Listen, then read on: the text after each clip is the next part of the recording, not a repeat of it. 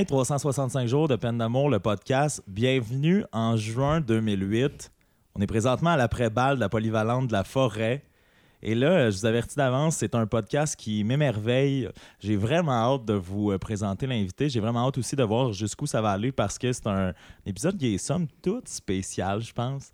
Euh, la raison pour laquelle je vous dis qu'on est throwback en 2008, c'est tout simplement parce que j'ai devant moi euh, quelqu'un que j'avais perdu de vue, le secondaire étant ce qu'il est, mais que là, ce soir, euh, j'ai décidé d'inviter au podcast pour des raisons que vous allez comprendre. Je vais vous expliquer ça en long et en large. Il y en a plusieurs, mais ce qui est drôle, c'est que, évidemment, ben, comme tout bon podcast de 365 jours de peine d'amour, avant, on prend un petit verre, puis là, euh, j'ai l'impression que justement, on se rattrape sur euh, l'après-balle qu'on n'aura peut-être pas vécu ensemble en 2008. C'est-à-dire que c'est un podcast qui va peut-être déraper de, de, de, de façon alcoolisée ou pas, on verra, mais on a juste beaucoup de plaisir en ce moment de se retrouver.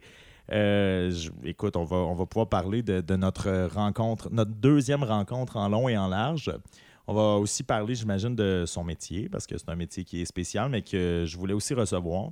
C'est-à-dire qu'on a reçu psychologue, on a reçu sexologue, et là, c'est la première fois dans l'histoire des 16 petits épisodes qu'on reçoit une nutritionniste, mais aussi euh, ma nouvelle amie slash... Euh, vieille connaissance, Véronique Lauzon. Salut Véro, ça va? Salut, ça va bien toi? Oui, ça va. C'est vrai qu'on se connaît, là. Je, je fais pas euh, le fou en disant ça. Pour de vrai, de vrai. Pour de vrai, de vrai? De vrai, de vrai. On est rendu des vrais amis. Ouais, ouais, ouais. J'ai encore de la misère à, m'en rendre compte parce que c'est ça, c'est ça que j'explique à Véro chaque fois qu'on passe du temps ensemble. C'est un peu surréel parce que, euh, bon, nos deux mères se connaissent depuis euh, belle lurette. Tout à fait. Avant même notre naissance, je pense. Je pense que oui. Ils ont joué au soccer ensemble. Oui, ils ont comme des anecdotes qu'on veut pas savoir. et euh, ben oui, nous, on s'est connus parce qu'on est allés au secondaire ensemble. Et là, justement, tout dernièrement, nos deux mères, euh, ben, ma mère veuve, la tienne célibataire. Mais les deux sont célibataires au final. Mais euh, tu sais pas c'est quoi perdre ton père. Mais. non, en effet. ouais. Ouais. Ouais. Fait que c'est ça, mais on a eu la chance parce que nos deux mères euh, sont revenues l'une dans la vie de l'autre, de, de, se revoir, de, de se connaître euh, à nouveau, étant donné qu'on s'était déjà connus avant. Et là, ce qui est drôle et ce qui rend ça surréel, comme je le mentionnais tantôt, c'est que au secondaire, votre humble serviteur était, ben oui, aussi sensible, puis aussi dans l'artistique ou dans la littérature, puis il écrivait des beaux petits textes, puis il faisait de l'impro, du théâtre mais il était pas si cool que ça. C'est-à-dire que non, j'étais respecté pour, pour l'impro, pour être un, gars de rôle, puis vous allez le comprendre dans ce qui s'en vient. Mais Véronique, elle, était une fille sportive, une fille qui euh, était confiante, une fille qui, qui, avait des amis qui étaient tout aussi confiants. Donc, pour ne pas dire que Véro, euh, tu peux pas le nier, tu étais populaire. Non, j'étais cool. Elle était cool. C'était cool, c'est toi qui me l'as dit. Puis moi, je l'étais pas. Ah. Puis on, on, se souvient pas, on n'a aucun souvenir de notre secondaire. On a passé cinq ans ensemble, on n'a aucun souvenir où on s'est peut-être vu, mais c'est ça, là, elle me fait un petit doigt pour me dire. Mise à part, mise à part. Mise à part que là, présentement, puis c'est ça qui est le plus beau de ce podcast-là, je peux pas croire que ça va être enregistré. On a réalisé, depuis qu'on est de retour l'un dans la vie de l'autre, c'est arrivé, on, on s'est revu pour la première fois, je pense, le 23 décembre, année rouge. Pas mal ça, je te dirais, oui. Parce oui, que t'as une bonne mémoire. Parce que toi, tu faisais nez rouge, puis moi, j'avais le nez rouge. Fait que euh, à ce moment-là. Mais je t'ai pas raccompagné, par exemple. Non, moi, je, suis venu en fait être répartiteur de fin, fin, fin de soirée mm-hmm. à ce moment-là. Puis euh, en fait, on a réalisé euh, en se reparlant que on avait signé dans nos albums respectifs. Donc, on a une preuve de notre amitié? Ouais, ou de, notre politesse à l'époque. on va voir justement. Je vais commencer avec ton mot parce que évidemment, on s'est dit qu'on allait les amener puis qu'on allait vous les tu lire. Tu as dit que tu allais les mentionner en fait. Ouais, mais c'est quand même drôle de penser qu'il y a dix ans, on s'est vu outre que pour parler de peine d'amour puis pour parler de, d'un podcast que, que, que, je mène de, de long en large. Euh, et là, c'est ça. les deux mots sont différents et reflètent très bien, je pense, nos personnalités respectives. Fait que, euh, je vais vous lire le mot de Véronique, que Véronique a écrit dans mon album. Et euh, elle va ensuite lire celui que j'ai écrit dans son album. Donc, ça va comme suit. Véronique Lauzon, 1991-106, sa date de naissance. Merci de le mentionner. Oui, pour les gens qui pensaient, on a le même âge en fait. Et donc, Véronique a pas, malgré ce que vous entendez, n'a pas doublé. Là. non, j'étais au contraire très intelligente, première de classe. Ben, je le sais. Première de classe, populaire, cool. Écoute, j'avais tout pour moi. Ouais, finalement, ben, dix ans plus tard, Aujourd'hui, c'est une autre affaire. on en reparle tantôt. Euh, Véronique Lauzon qui m'écrit Hey, monsieur Bédard, Wow. meilleur improvisateur au monde. Et là, Véro m'a avoué qu'il n'était jamais venu me voir jouer au secondaire. Donc, on Ok. voit, on voit qu'elle a des skills de PR assez impressionnants. Bonhomme sourire. On a, mar- on a partagé les conneries de Fern ensemble cette année. Prof de maths euh, 56, deux premiers. Très réputé d'ailleurs. Quand même drôle. Hey, hey. Quand t'écris hey, hey dans l'album de quelqu'un, ça veut dire, et je cite, je sais plus quoi dire, C'est très drôle. trois becs. Ah. triple X, ben c'est ça, c'est trois becs en X. Fait que c'était peut-être que tu as vu le film avec Vin Diesel jadis. Ah, peut-être. Moi, je suis allé le voir avec ma mère parce que j'avais pas l'âge de rentrer. Fait que c'est peut-être ça qui est arrivé. à bientôt. On sait, on sait le Dix bien. ans plus tard. Exact. Véro, et là, ça, c'est mon- une de mes parties préférées. Véro, à bientôt. Véro, trois petits points. Ah, j'ai mis trois petits points? Ben, je sais pas si c'est comme le Nick qui suivait, que, que, tu essaies de faire embarquer à coup de trois petits points. Ou c'est. Je, je sais pas. Je sais pas ce que les trois petits points veulent dire, mais D'après moi, ça nous mène à aujourd'hui. ben je pense que oui. Ben, je pense Puis là, que il oui. est écrit Ah, c'est de l'encre qu'on peut comme frotter puis qui apparaît à dans 10 ans dans ton pot. T'es mesmer. Non, euh, il, est pas, il, est, est juste écrit trois petits points puis ça finit là. Donc, euh, c'est ce que Véro m'avait écrit il y a 10 ans. Euh, vas-y. Au-delà d'être nutritionniste, je suis capable de lire l'avenir. Oui, ouais, Ouais. c'est ça. Ben, les nutritionnistes, c'est souvent ça. Là. Ah oui, Ben, dans, dans notre bouffe, vous êtes capable de lire bien gros de notre ça dépend. Mais oui, quand même. ça parle beaucoup. Euh, oui, ben moi, en fait, c'est ça, le mot de Michael. Écoute, euh, il, est, euh, il se représente très bien là, dans ce qu'il a écrit dans mon album. À ce jour, euh, pour moi, il n'a pas changé. Donc, bonjour, Madame Lauzon. Très poli, hein, déjà, en partant. Euh, si vous saviez comment vous avez été un modèle pour moi, chaque jour de ma vie vous est dédié. Quand même, notez ça. Ouch. Et chaque prière à votre égard est un hommage. On voit qu'il y avait déjà beaucoup d'admiration envers moi, Michael, à ce moment-là. Et euh, de là pourquoi hein, je, je suis décrit comme étant très cool Ben oui, je te de sa part. Et euh, pour la suite, c'est espérant recroiser votre entité énergique et est éthiquement avancé un jour. Esthétiquement. Esté, je oh, excuse-moi. Mais là, Et je- est- non, mais j'ai peut-être. euh, Non, et esthétiquement avancé Ok. un jour. Disciple Bédard qui vous adule tendrement. Wow! Mhm. Ah, là, esthétiquement avancé, tendrement. Mon Dieu, j'étais. Ouais. Poétique. Ou ça crouse. Un des deux. Mais Non, je pense, je pense que je j'étais pas digne de toi, même à l'époque. Fait que tu vois, euh, ça, ça se reflète très bien dans notre album. C'était drôle, ça, de, de, de- de- je- Parce que moi, je me souvenais que tu avais écrit dans le mien, mais je pensais pas avoir écrit dans le tien. Mais visiblement, tu étais assez poli pour faire. T'attends-tu de m'écrire un mot, toi aussi? Tu l'as fait. Tu l'as fait. évidemment, je voulais avoir euh, ta trace dans mon album Ouais. pour aujourd'hui, hein, pouvoir justement euh, faire ce podcast-là avec toi. Ouais, ben t'as toujours été spotlight, euh, tu sais, attiré par les spotlights, fait que tu t'es dit d'un coup que dans 10 ans, il se part un podcast parce qu'il s'est fait laisser. Je vais pouvoir C'est sûr, c'est ça que je te souhaitais, mais qu'en fait, Mais tu sais-tu, ce qui est le plus drôle, auditeur de 365 jours de peine et Véronique Lauzon, c'est que Véronique et moi partageons bien plus que juste des albums du secondaire signés. C'est que euh, on s'est revus par l'entremise de nos mères, comme je le mentionnais tantôt. Mais on s'est aussi euh, rendu compte qu'on avait beaucoup en commun au niveau de. On n'était plus en couple, les deux, au moment où on s'est Mhm. rencontrés. Puis toi, ça faisait beaucoup moins de temps que moi au moment où c'est arrivé. Et euh, les deux, à 28 ans, ben toi, tu n'avais pas 28 à ce moment-là. Tu viens d'avoir 28. Là. Ben, tu l'as dit tantôt, ma date de fête le 6 janvier 91, donc j'ai Ouais. eu 28 ans le 6 Fait- janvier. Et fait- non, j'avais 27 ans au moment où j'ai j'ai Ouais. eu, euh, j'ai vécu ma rupture. Mais tu as vécu ta rupture et comme moi, euh, tu on dirait que tu m'as confirmé que, ah, OK, c'était pas si pire que ça. Tu es retourné habiter avec ta mère. Eh oui! Ah oui, c'est ça qu'on a en commun. Je, je Ben me oui. où tu t'en Ben allais, non, toi, mais là, les deux, on a comme 28 ans présentement et on habite avec nos mamans. Puis euh, c'est jamais facile de, de- à 28 ans de revenir chez sa mère, là, de se dire que pendant que Ticoun du secondaire est rendu à son quatrième, euh, moi, ben, maman me réveille parce qu'elle marche trop fort le matin. là. Non, Il y, a un peu- il y a un peu de ça. Donc, Ouais. euh, ouais.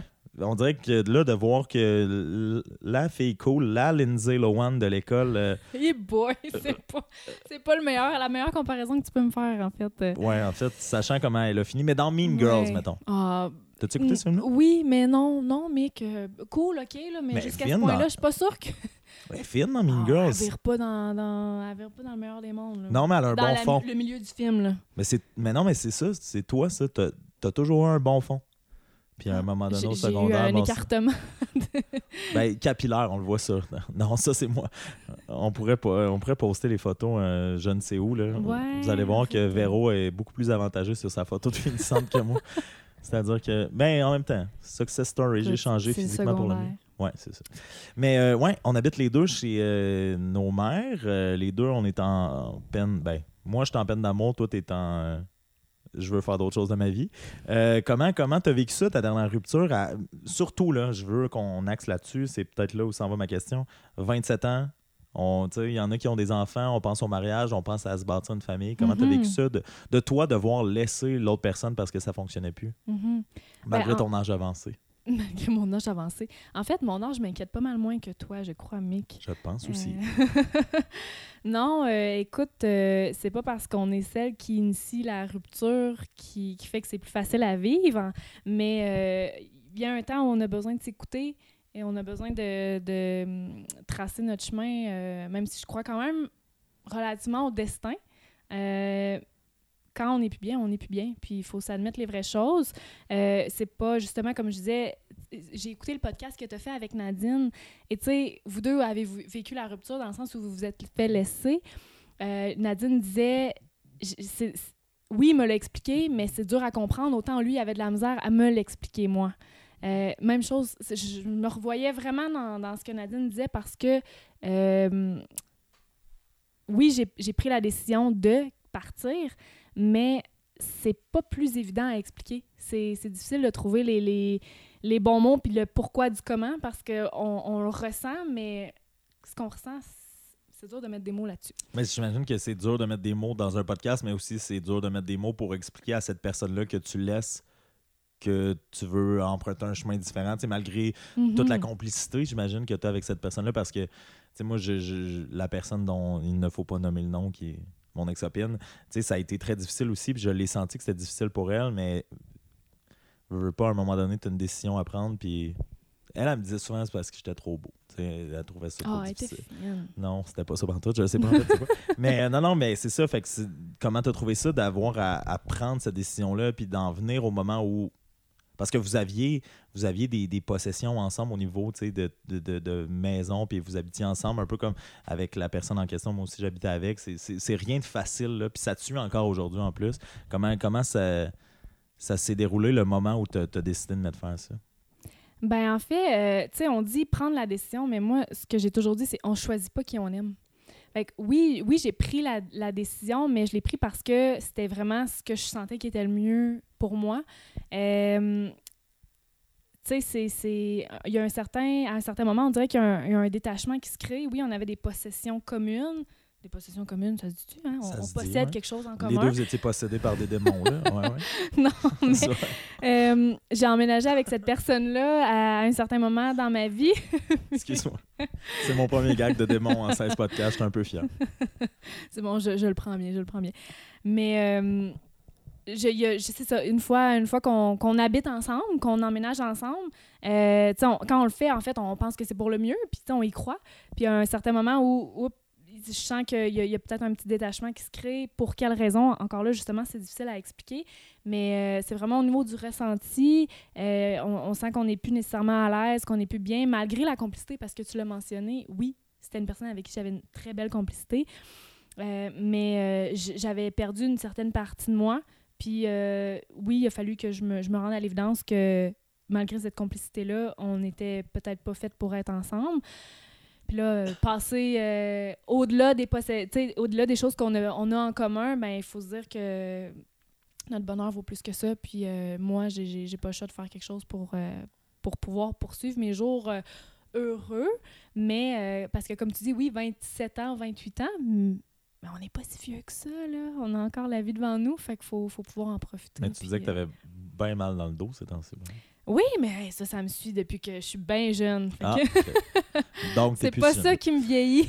Ouais. Euh, là, euh, c'est vraiment intéressant de te recevoir d'une partie parce que, bon, tu es une fille euh, hyper intéressante puis que tu as le côté aussi nutritionniste qu'on va aborder tantôt, mais surtout parce que j'avais pas encore reçu de, de- de gens comme toi, là, les, les- tu me pardonnes l'expression, mais les hosties qui nous laissent. Là. Donc, non, non, vrai. non, non, j'avais pas reçu, j'avais pas reçu de, de personnes qui avaient, qui avaient fait ce, ce- ce mouvement-là. Tu sais, Nadine, je pense même que c'était la première qui venait de se faire laisser ou, ou presque. là. Donc là, toi, ça vient tout juste d'arriver. Euh, ça prend beaucoup de courage. Et est-ce que, justement, euh, ce courage-là, d'où est-il venu? Et est-ce que l'idée d'avoir des possessions en des possessions communes avec, avec euh, cette personne-là, ça t'a euh, ça a retardé le moment. Freiner, ouais. Ouais. Euh, ben, c'est sûr que c'est des questionnements qu'on a. Tu sais, c'est- c'est- du matériel, c'est de l'argent, parce que, veux, veux pas, à quelque part, on, on a, on a acquis des biens ensemble. Mais c'est des efforts aussi, là. T'en fais encore des efforts euh, encore euh, aujourd'hui, tu sais, de, Oui, de rendez-vous, puis de- de- d'aller déménager des fois des affaires. Oui, c'est ça, ça nous suit pendant un certain temps. Euh, oui, c'est sûr que ça, ça freine le processus parce que ma mère pourrait en témoigner. C'est une de On mes la con- salue. Salut Marjo. Bonjour Marjo. C'est une de, mes confidentes principales, là, si je pourrais dire. Tu sais, quand, quand mes réflexions ont, ont commencé par rapport à, au fait, en fait, au- à mes questionnements, si j'étais bien avec cette personne-là ou si je me voyais vivre mes jours avec, avec elle, euh, j'en, j'en parlais à ma mère. Tu sais, au-delà de ça, je me disais, ouais, mais là, hey, on a une maison ensemble. Hey, on s'est acheté un terrain ensemble. Tu sais, c'est, c'est des choses qu'il va falloir tout re- retirer, en fait, ou bien se, se séparer. Qui vont Et genre- arranger, parce que Oui. C'est Ben, des rendez-vous, là, c'est ça. pour... euh, C'est des, rendez-vous, puis c'est des rendez-vous qui tardent souvent, ce qui fait qu'on on est là-dedans pendant plus que qu'un certain temps. On voudrait que bon la rupture a lieu, euh, pouvoir passer à d'autres choses, tu sais, puis vivre, vivre chacun de notre côté euh, notre deuil. Mais non, ça nous ramène après un mois, après un mois et demi. Par contre, moi, je me dis, c'est de l'argent, c'est du matériel, c'est des choses qui qui valent pas euh, le bonheur avec lequel je voudrais vivre.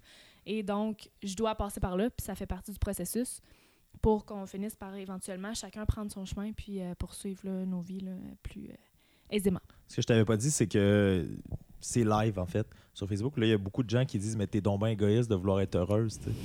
Tout. Euh, non, Je te est- crois pas, je te crois pas. on en parlait tantôt en pré-discussion de, de ça, c'est-à-dire que moi, j'ai pris la décision, puis heureusement, ça, ça s'est bien passé de pas la revoir, tu sais, de, de, Mhm. de pas... Puis on, on avait le débat là, tantôt à savoir si c'était une bonne chose ou pas, mais là, toi, t'es forcé, veux, veux pas, à cause de ces rendez-vous, là, à cause de ces possessions que vous avez en commun, là, de, de, de le revoir. Mhm. C- Ça se passe comment, ces rencontres-là, quand on est la personne qui a fait le pas, tu sais? Mhm. Euh, c'est il y a quand même un certain malaise, je te dirais. Tu sais, ça reste que la personne avec qui j'étais est une personne exceptionnelle. Euh, tu sais, j'ai rien à reprocher à cette personne-là, mais je l'ai blessée.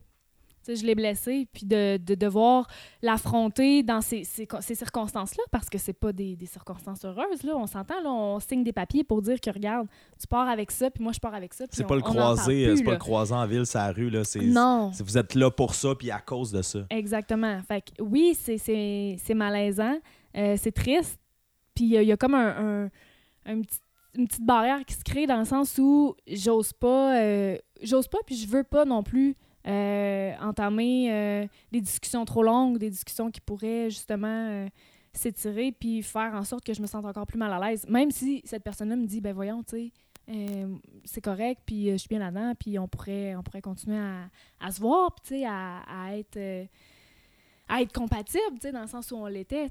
Mais euh, c'est ça. Il y a un certain pas de recul que moi, j'ai besoin de prendre pour autant, moi, me laisser vivre cette rupture-là, autant ou laisser cette personne-là la vivre de son côté.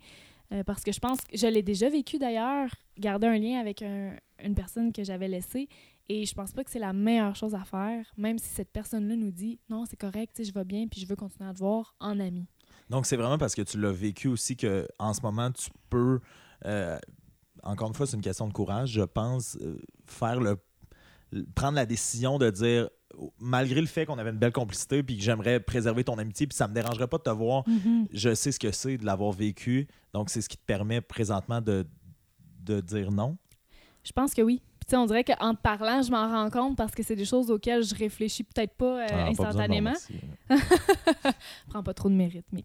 Euh, Ok. Mais non, mais c'est vrai, oui, je l'ai déjà vécu. Puis, euh, tu sais, en bout de ligne, avec la personne, si je remonte dans mon passé, la personne que j'avais laissée, qui me permettait de, de continuer à la voir parce qu'on était des bons amis à la base, euh, autant où c'était ag- agréable puis plaisant, autant où je pense que j'ai juste étiré le, le mal-être de cette personne-là.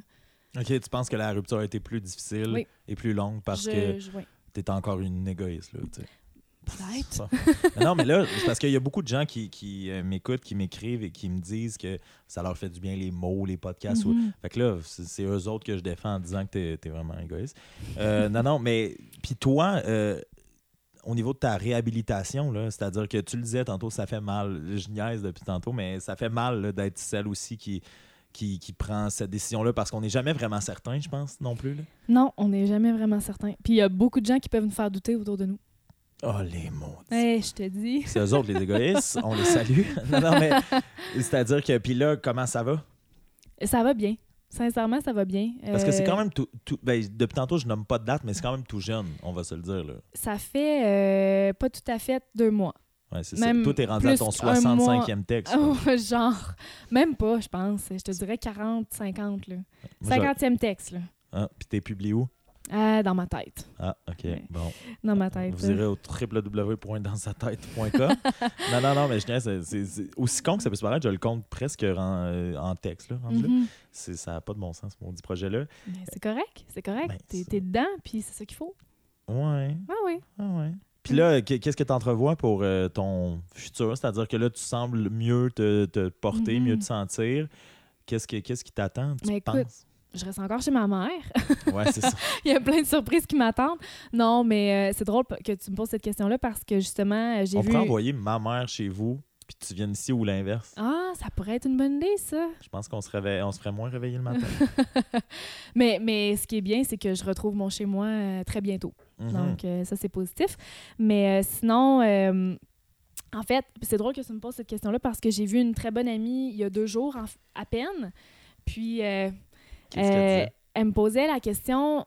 En fait, elle me dit Tu sais, Véro a dit j'ai- Je connais quelqu'un qui, au lieu de me demander comment ça va, elle, elle demande aux gens C'est quoi tes passions OK. et moi, j'ai- sur le coup, j'ai fait OK, moi aussi, mais elle m'a posé la question, elle a dit Véro, c'est quoi tes passions Puis j'ai j'ai été capable de répondre, tu sais, je pense de la façon la plus honnête possible, qui, euh, ce qui m'a permis de, de, de me découvrir aussi, de me redécouvrir, puis de comprendre je m'enlignais où à travers, euh, à travers ce- cette rupture-là, mais ce, cette étape de ma vie où j'essaie de me redéfinir un petit peu. Puis elle s'enligne où, Véronique Lauzon? À s'en ligne, euh, mais écoute, moi, moi, je me dévoile, là, puis euh, je suis bien, bien à l'aise de le faire. Moi, mes passions, ce qui fait qu'aujourd'hui, je, je- je poursuis ma vie, en fait, très aisément, puis de façon euh, très heureuse. Euh, j'ai un emploi que j'adore. En fait, Mick le- vous le dit, là, je suis nutritionniste. euh, je travaille au centre de santé Picoyan, puis euh, j'ai des collègues en or. Euh, D'ailleurs, je remercie cette, communauté- cette communauté-là de, de m'avoir accueilli. Mais au-delà de ça, je m'épargne. je, je suis. je m'épargne. Pas je m'épargne. Je m'épanouis dans mon travail. Ouais. Ouais, Ça aurait été une marchait pas. Il y aurait eu une toute autre signification à t'épargner dans ton travail. Non, je m'épanouis dans mon travail, mais mes passions, en fait, c'est drôle à dire, mais en même temps, non. C'est Premièrement, j'ai un chien. J'ai un chien qui me suit depuis que depuis 2016 euh, et elle a toujours été là pour moi. En fait, c'est une chienne. C'est euh, Ça aurait été triste qu'elle te laisse. Ouais, oui, vraiment, là, là, là, probablement que je me serais posé des questions. Mais euh, non, c'est ça, ça, c'est- ça a été une de mes raisons de, de, de garder le cap. Parce qu'un chien, oui, moi, je crois beaucoup en ça, la, la zoothérapie. Puis c'est- elle qui guidait un peu le- le- l'enlignement de mes journées. Je me réveille le matin, elle est toujours là, elle est toujours de bonne humeur. Moi, je vais l'accueillir, euh, je dis bonne, bonne journée ou euh, peu importe. Donc oui, ça, c'est une de mes passions, mon chien. Euh, Au-delà de ça, la musique, la musique depuis... euh, depuis ma, ma rupture m'a beaucoup aidé. J'ai re- repris un peu le contact avec la musique, ce que j'avais un peu perdu dans la dernière année. Ça fait partie de mes passions. Je suis une jeune, ancienne joueuse de piano. Euh, éventuellement, reprendre des cours serait, serait un, un objectif, mais euh, ça fait partie un peu de cette, euh, ce, ce- ce mouvement musical-là qui est en moi. Puis sinon, je suis une adepte du zéro déchet. Et c'est une de mes passions. C'est un peu bizarre à dire, mais à chaque jour, je veux en faire plus. Puis là, ben, de, d'autant plus que je vais reprendre euh, possession de mon appartement, ben, de mon, ma maison, en fait. Euh, je vais pouvoir m'enligner encore plus là-dedans parce que, tu sais, quand on est chez notre maman, ben, on veut pas imposer rien non plus. Puis euh, on veut pas débuter rien qui pourrait un peu euh, tomber dans l'oubli si elle est, peut-être pas d'accord ou elle veut juste pas rentrer là-dedans. Puis c'est bien correct comme ça. Mais c'est ça, ça c'est, c'est, c'est ma passion. Puis les voyages en partie aussi, c'est ça qui me guide là, dans les, les derniers temps et les prochains jours. Puis là, tu fais état de la liste de tes passions. On t'entend, ça, ça, ça se sent là, dans le grain de ta voix. Euh, tu te redécouvres. Ouais, oui, vraiment. Je me redécouvre, puis c'est un peu ça que... égoïste. non, non, Je pense que c'est bien d'être égoïste à un certain point dans sa vie, surtout à 28 ans, hein, Michael? C'est des euh, blagues, c'est des blagues. Non, mais oui, je me redécouvre, puis euh, c'est ce que je trouve bien aussi parce que j'ai eu deux relations assez rapprochées, si je pourrais dire, si je pouvais dire. Ah, Tu peux dire ce que tu veux. c'est bon. Euh, puis je m'étais dit justement, en fait, c'est ça qui m'a un peu, qui a un peu déclenché euh, le processus dans lequel j'ai décidé de, de rompre avec mon dernier euh, chum. J'avais l'impression de m'être perdue à- au fil des années, puis aujourd'hui, je me redécouvre, puis je- j'apprécie beaucoup ce que, ce que je découvre de moi. Puis je m'écoute plus aussi. Tu disais qu'une de tes passions, euh, c'était le voyage. Mhm. Euh, on fait pas juste des fois avoir des possessions communes avec euh, ses, ses copains-copines. On est sur le point de partir en voyage. Des Mhm. fois, quand on prend la décision de, de terminer la relation, c'est exactement ce qui t'est arrivé. Vous étiez sur le point de partir ensemble. Tu sais, je- manifestais tout le courage que tu avais eu en prenant cette décision-là. Raconte-nous un peu ça aussi, d'avoir un projet commun qui est imminent, qui est celui de partir en voyage, puis à un moment donné, de faire Hey, c'est. Ça, témoigne, je trouve, de tout aussi le mal-être que tu avais peut-être dans cette relation-là. On aurait eu toute tendance, je pense, à faire M'entendre après le voyage. Ouais. Ouais, c'est ce qui était prévu dans, dans ma tête parce que je m'étais. Ben, pas ce qui était prévu. Je peux pas dire que j'avais prévu ce qui allait arriver, mais Je pense que c'est un réflexe quand même. ben, Tu je m'étais dit, on va voyager ensemble, ça va juste nous, nous, nous rapprocher, nous, nous faire redécouvrir un et l'autre. Euh, oui, en fait, euh, notre voyage a été prévu depuis euh, septembre ou octobre, je dirais 2018. On s'en allait en Nouvelle-Zélande pendant trois semaines. Et malheureusement, j'ai dû me rendre à l'évidence que T'as jamais vu la Nouvelle-Zélande? j'ai jamais vu la Nouvelle-Zélande et ça fait plusieurs années que je veux la voir. Mais non, c'était aussi triste que ça peut, peut paraître, en- ben, ou que ça peut l'être. Je pense que c'était la bonne chose à faire de, de- de renoncer à ce voyage-là. Sauf que là, les billets, comment, comment vous vous Mhm. êtes arrangés avec tout ça? Vous avez juste tout cancellé? On avait beaucoup de choses de réserver parce qu'en Nouvelle-Zélande, c'est en fait, le- la Nouvelle-Zélande, c'est un pays où euh, il est très avantageux de, de- de se promener et de se déplacer en auto. Donc, on loue une voiture. On avait. euh, C'est jamais facile de louer une voiture. Non, on avait planifié tu sais, des sites de camping, euh, des treks déjà euh, à notre horaire. Et heureusement, dans tout ce, ce- ce malheur, heureusement, on avait de très bonnes cartes de crédit qui nous permettaient d'être couverts euh, 100 OK. mais ce que je dis pas, par contre, c'est pas que la, la j'ai pas été euh, rembour- tu sais, on n'a pas été remboursé à cause. Je veux dire, c'est pas une raison pour que la, la, la- l'assurance voyage nous rembourse qu'on se soit séparés. Là. Ils refusent ça. Donc, mais vous avez payé? Non, mais ce qui est arrivé, c'est que je suis tombée malade. La chance. ouais. Non. non, non. En fait, oui, mais non, mais oui, j'ai été malade euh, une semaine avant le départ. Puis, euh, La séparation, euh, elle, s'est déroulée à combien de temps? Ah là, d'un coup, il y a des gens des assurances qui nous écoutent. Ouais, c'est ça. on- Non, non, non. Euh, Non, non, j'ai vraiment été malade. Je veux dire, j'ai eu un billet du médecin et tout ça. Mais, tu sais, T'as coûté combien ton billet du médecin? il m'a coûté combien? Ah, mais là, ça. Non, non, mais, Non, euh, non, mais euh, mettons en termes. Fais-nous une petite ligne du temps, là, séparation, maladie, voyage. Là. Vous êtes séparés à peu près dans le même temps où tu es tombé malade? Je suis tombée malade Tu- euh, à T'es-tu la mi... séparé en tout ça? Non. non, non, à la mi-décembre, en fait, que je suis tombée malade. Euh, on partait le 23. Ok. Je suis tombée malade le 14. Puis la séparation est euh, arrivée. a été comme, peut-être, je dirais, dans la mi- le milieu là, entre les deux. Là. OK, quand même. Ouais. Mais, euh, tu sais, au- au-delà de la séparation, j'ai- j'avais, j'ai attrapé quelque chose qui fait qu'aujourd'hui, tu sais, pas qu'aujourd'hui, mais une semaine avant de partir, avec ce que j'avais attrapé, puis ce que ce que ce qu'on vivait depuis plusieurs mois, j'ai oublie ça, le, le voyage en Nouvelle-Zélande, c'était impossible dans ma tête. Là. On dirait que tu parlais de ta croyance dans le destin tantôt. Mhm. Il y a comme une forme de destin là-dedans. Ton corps euh, s'est manifesté au bon moment, disons comme ça. Ben oui, Là, peut-être. as-tu des séquelles de maladie? Non. Non, j'ai Ok, pas des sé- ok, ben, j'ai j'ai pas des séquelles de maladie. euh, Non, non, non, non, Non, j'ai pas de séquelles de maladie. ça s'est bien passé. Mais non, mais tant mieux. Ça va bien, ça va bien. Donc, au final, vous avez été remboursé? Ou, Euh, ben, on, on a été, ben, on est dans le processus de se faire rembourser euh, à ce moment-ci, là, si je peux dire. Mais c'est, je veux dire, ça, vous avez pas, ça a été positif, en guillemets.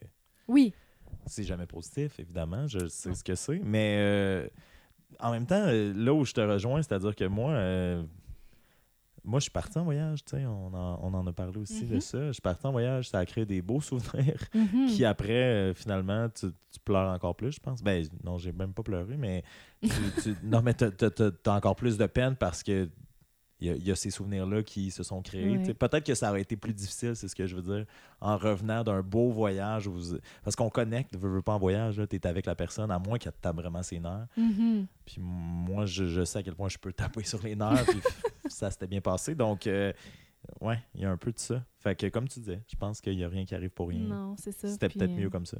Ben, je pense que oui. Puis, tu sais, comme je dis, c'est. c'est- Ben, comme tu as parlé, en fait, du destin. Puis, des fois, il y a des choses qui se passent qu'on peut pas nécessairement nier.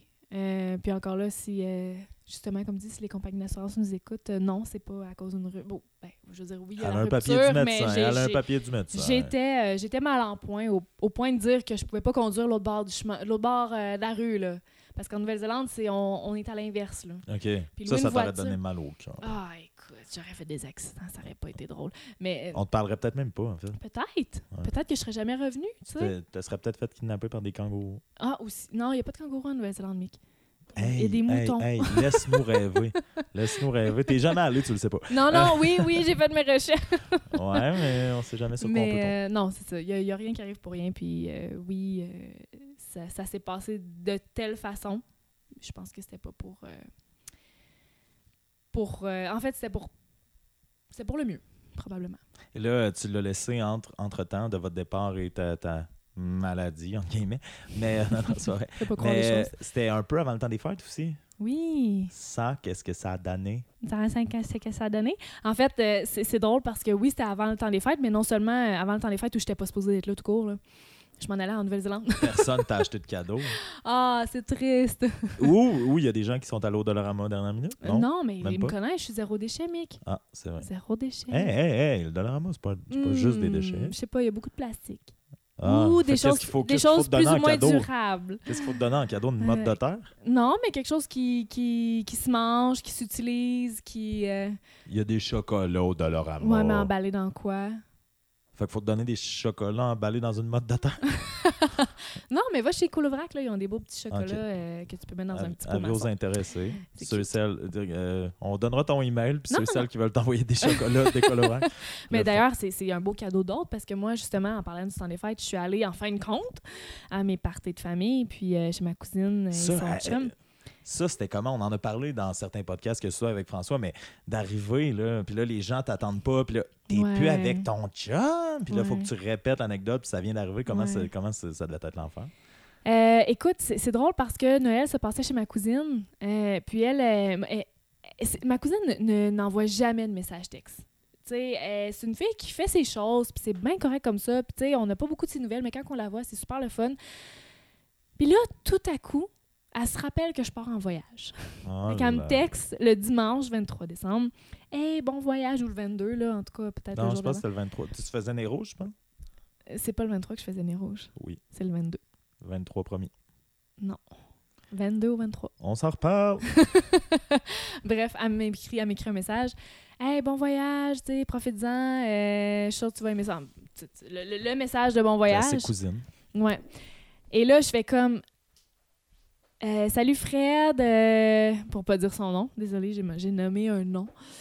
Euh, non, malheureusement, tu sais, euh, il se passe des choses dans ma vie, je vais pas en voyage, fait que je vais être là avec vous le 24 décembre.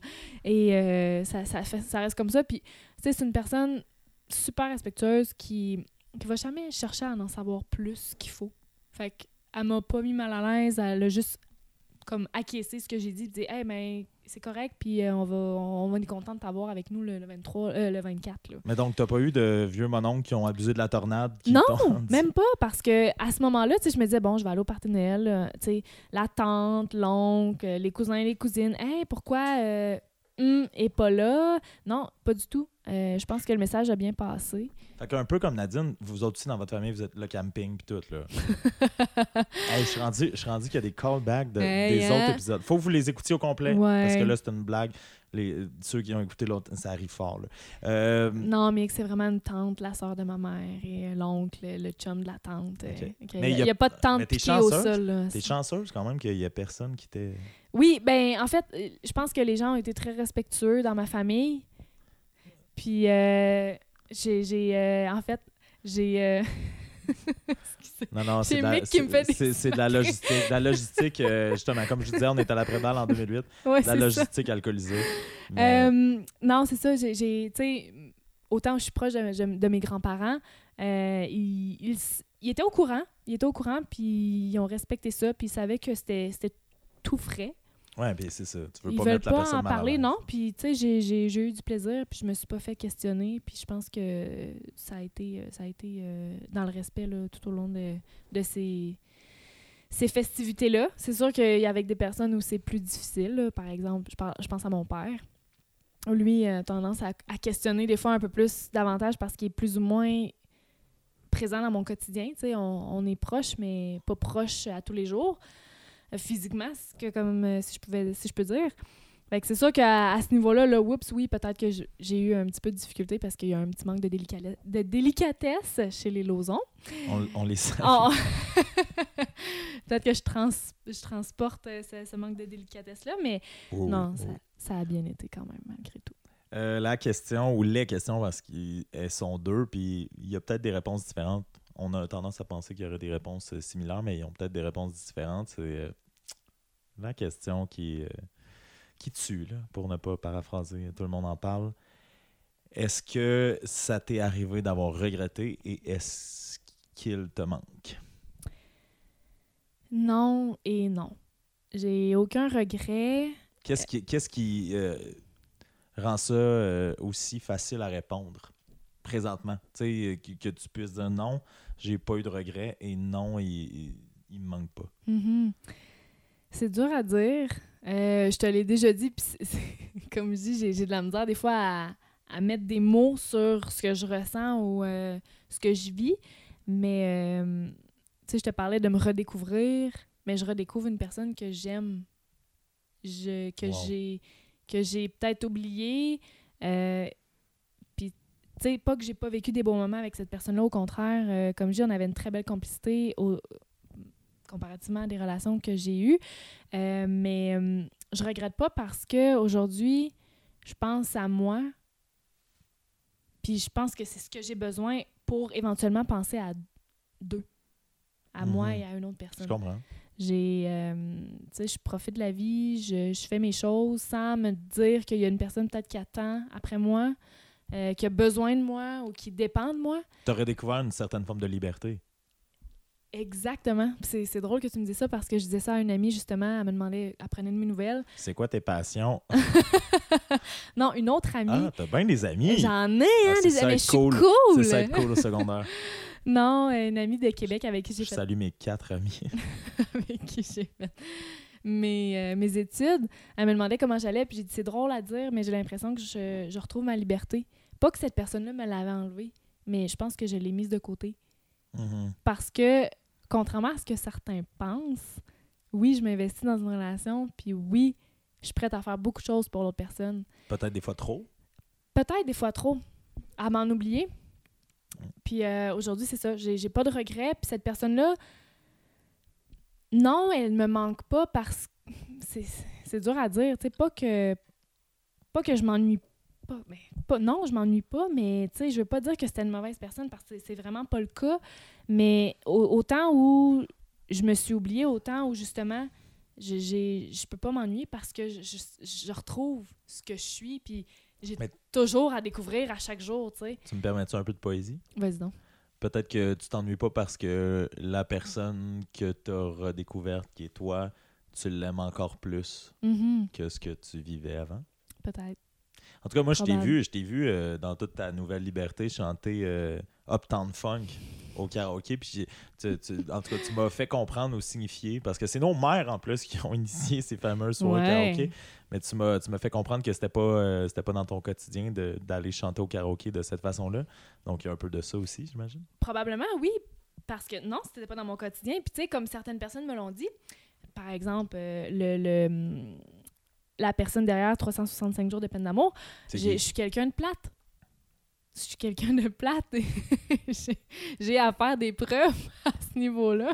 Non, mais... au contraire, dans le sens où euh, ce que, ce que, je, ce que je vois versus ce que tu ce que envoyais, c'est, c'est pas toute la même chose. Puis je pense que ça fait partie de ton processus. Tu sais, Ça fait partie du changement qui s'opère en toi. Qui, qui est. Tu sais, je sais pas si tu vas adhérer à ce que je dis. Puis un podcast, là, c'est pas juste moi qui te pose des questions, c'est nous autres qui jasent.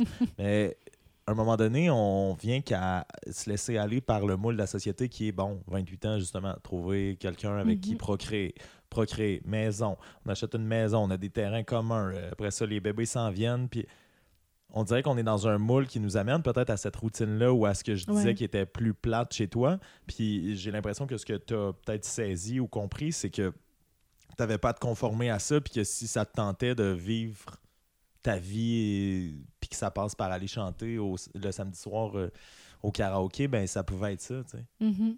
Mais c'est dur parce que on a la pression sur les réseaux sociaux, puis on a la pression tout autour de nous qu'à 28 ans, on devrait pas habiter chez notre mère.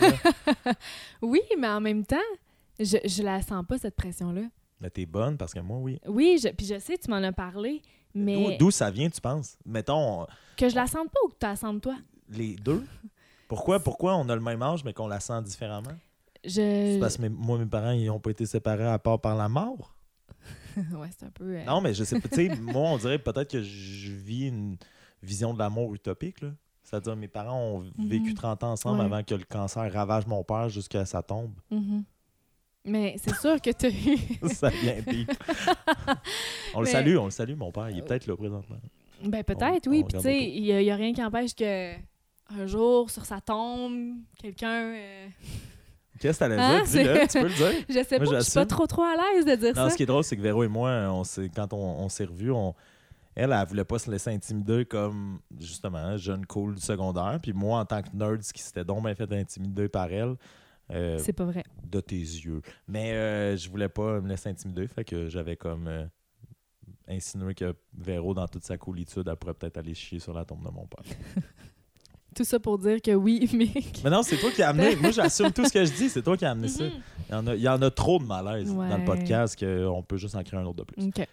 Mais oui, tu as eu cette, euh, ce modèle-là qui t'a suivi pendant plusieurs années. Est-ce que c'est ça qu'aujourd'hui qui fait que tu ressens cette pression-là de, de, de devoir bâtir une famille, de devoir euh, entrer dans la vie d'adulte? Peut-être, Je veux tellement pas être un adulte. en plus. Mais pourquoi? Parce que je suis Peter Pan, je pense.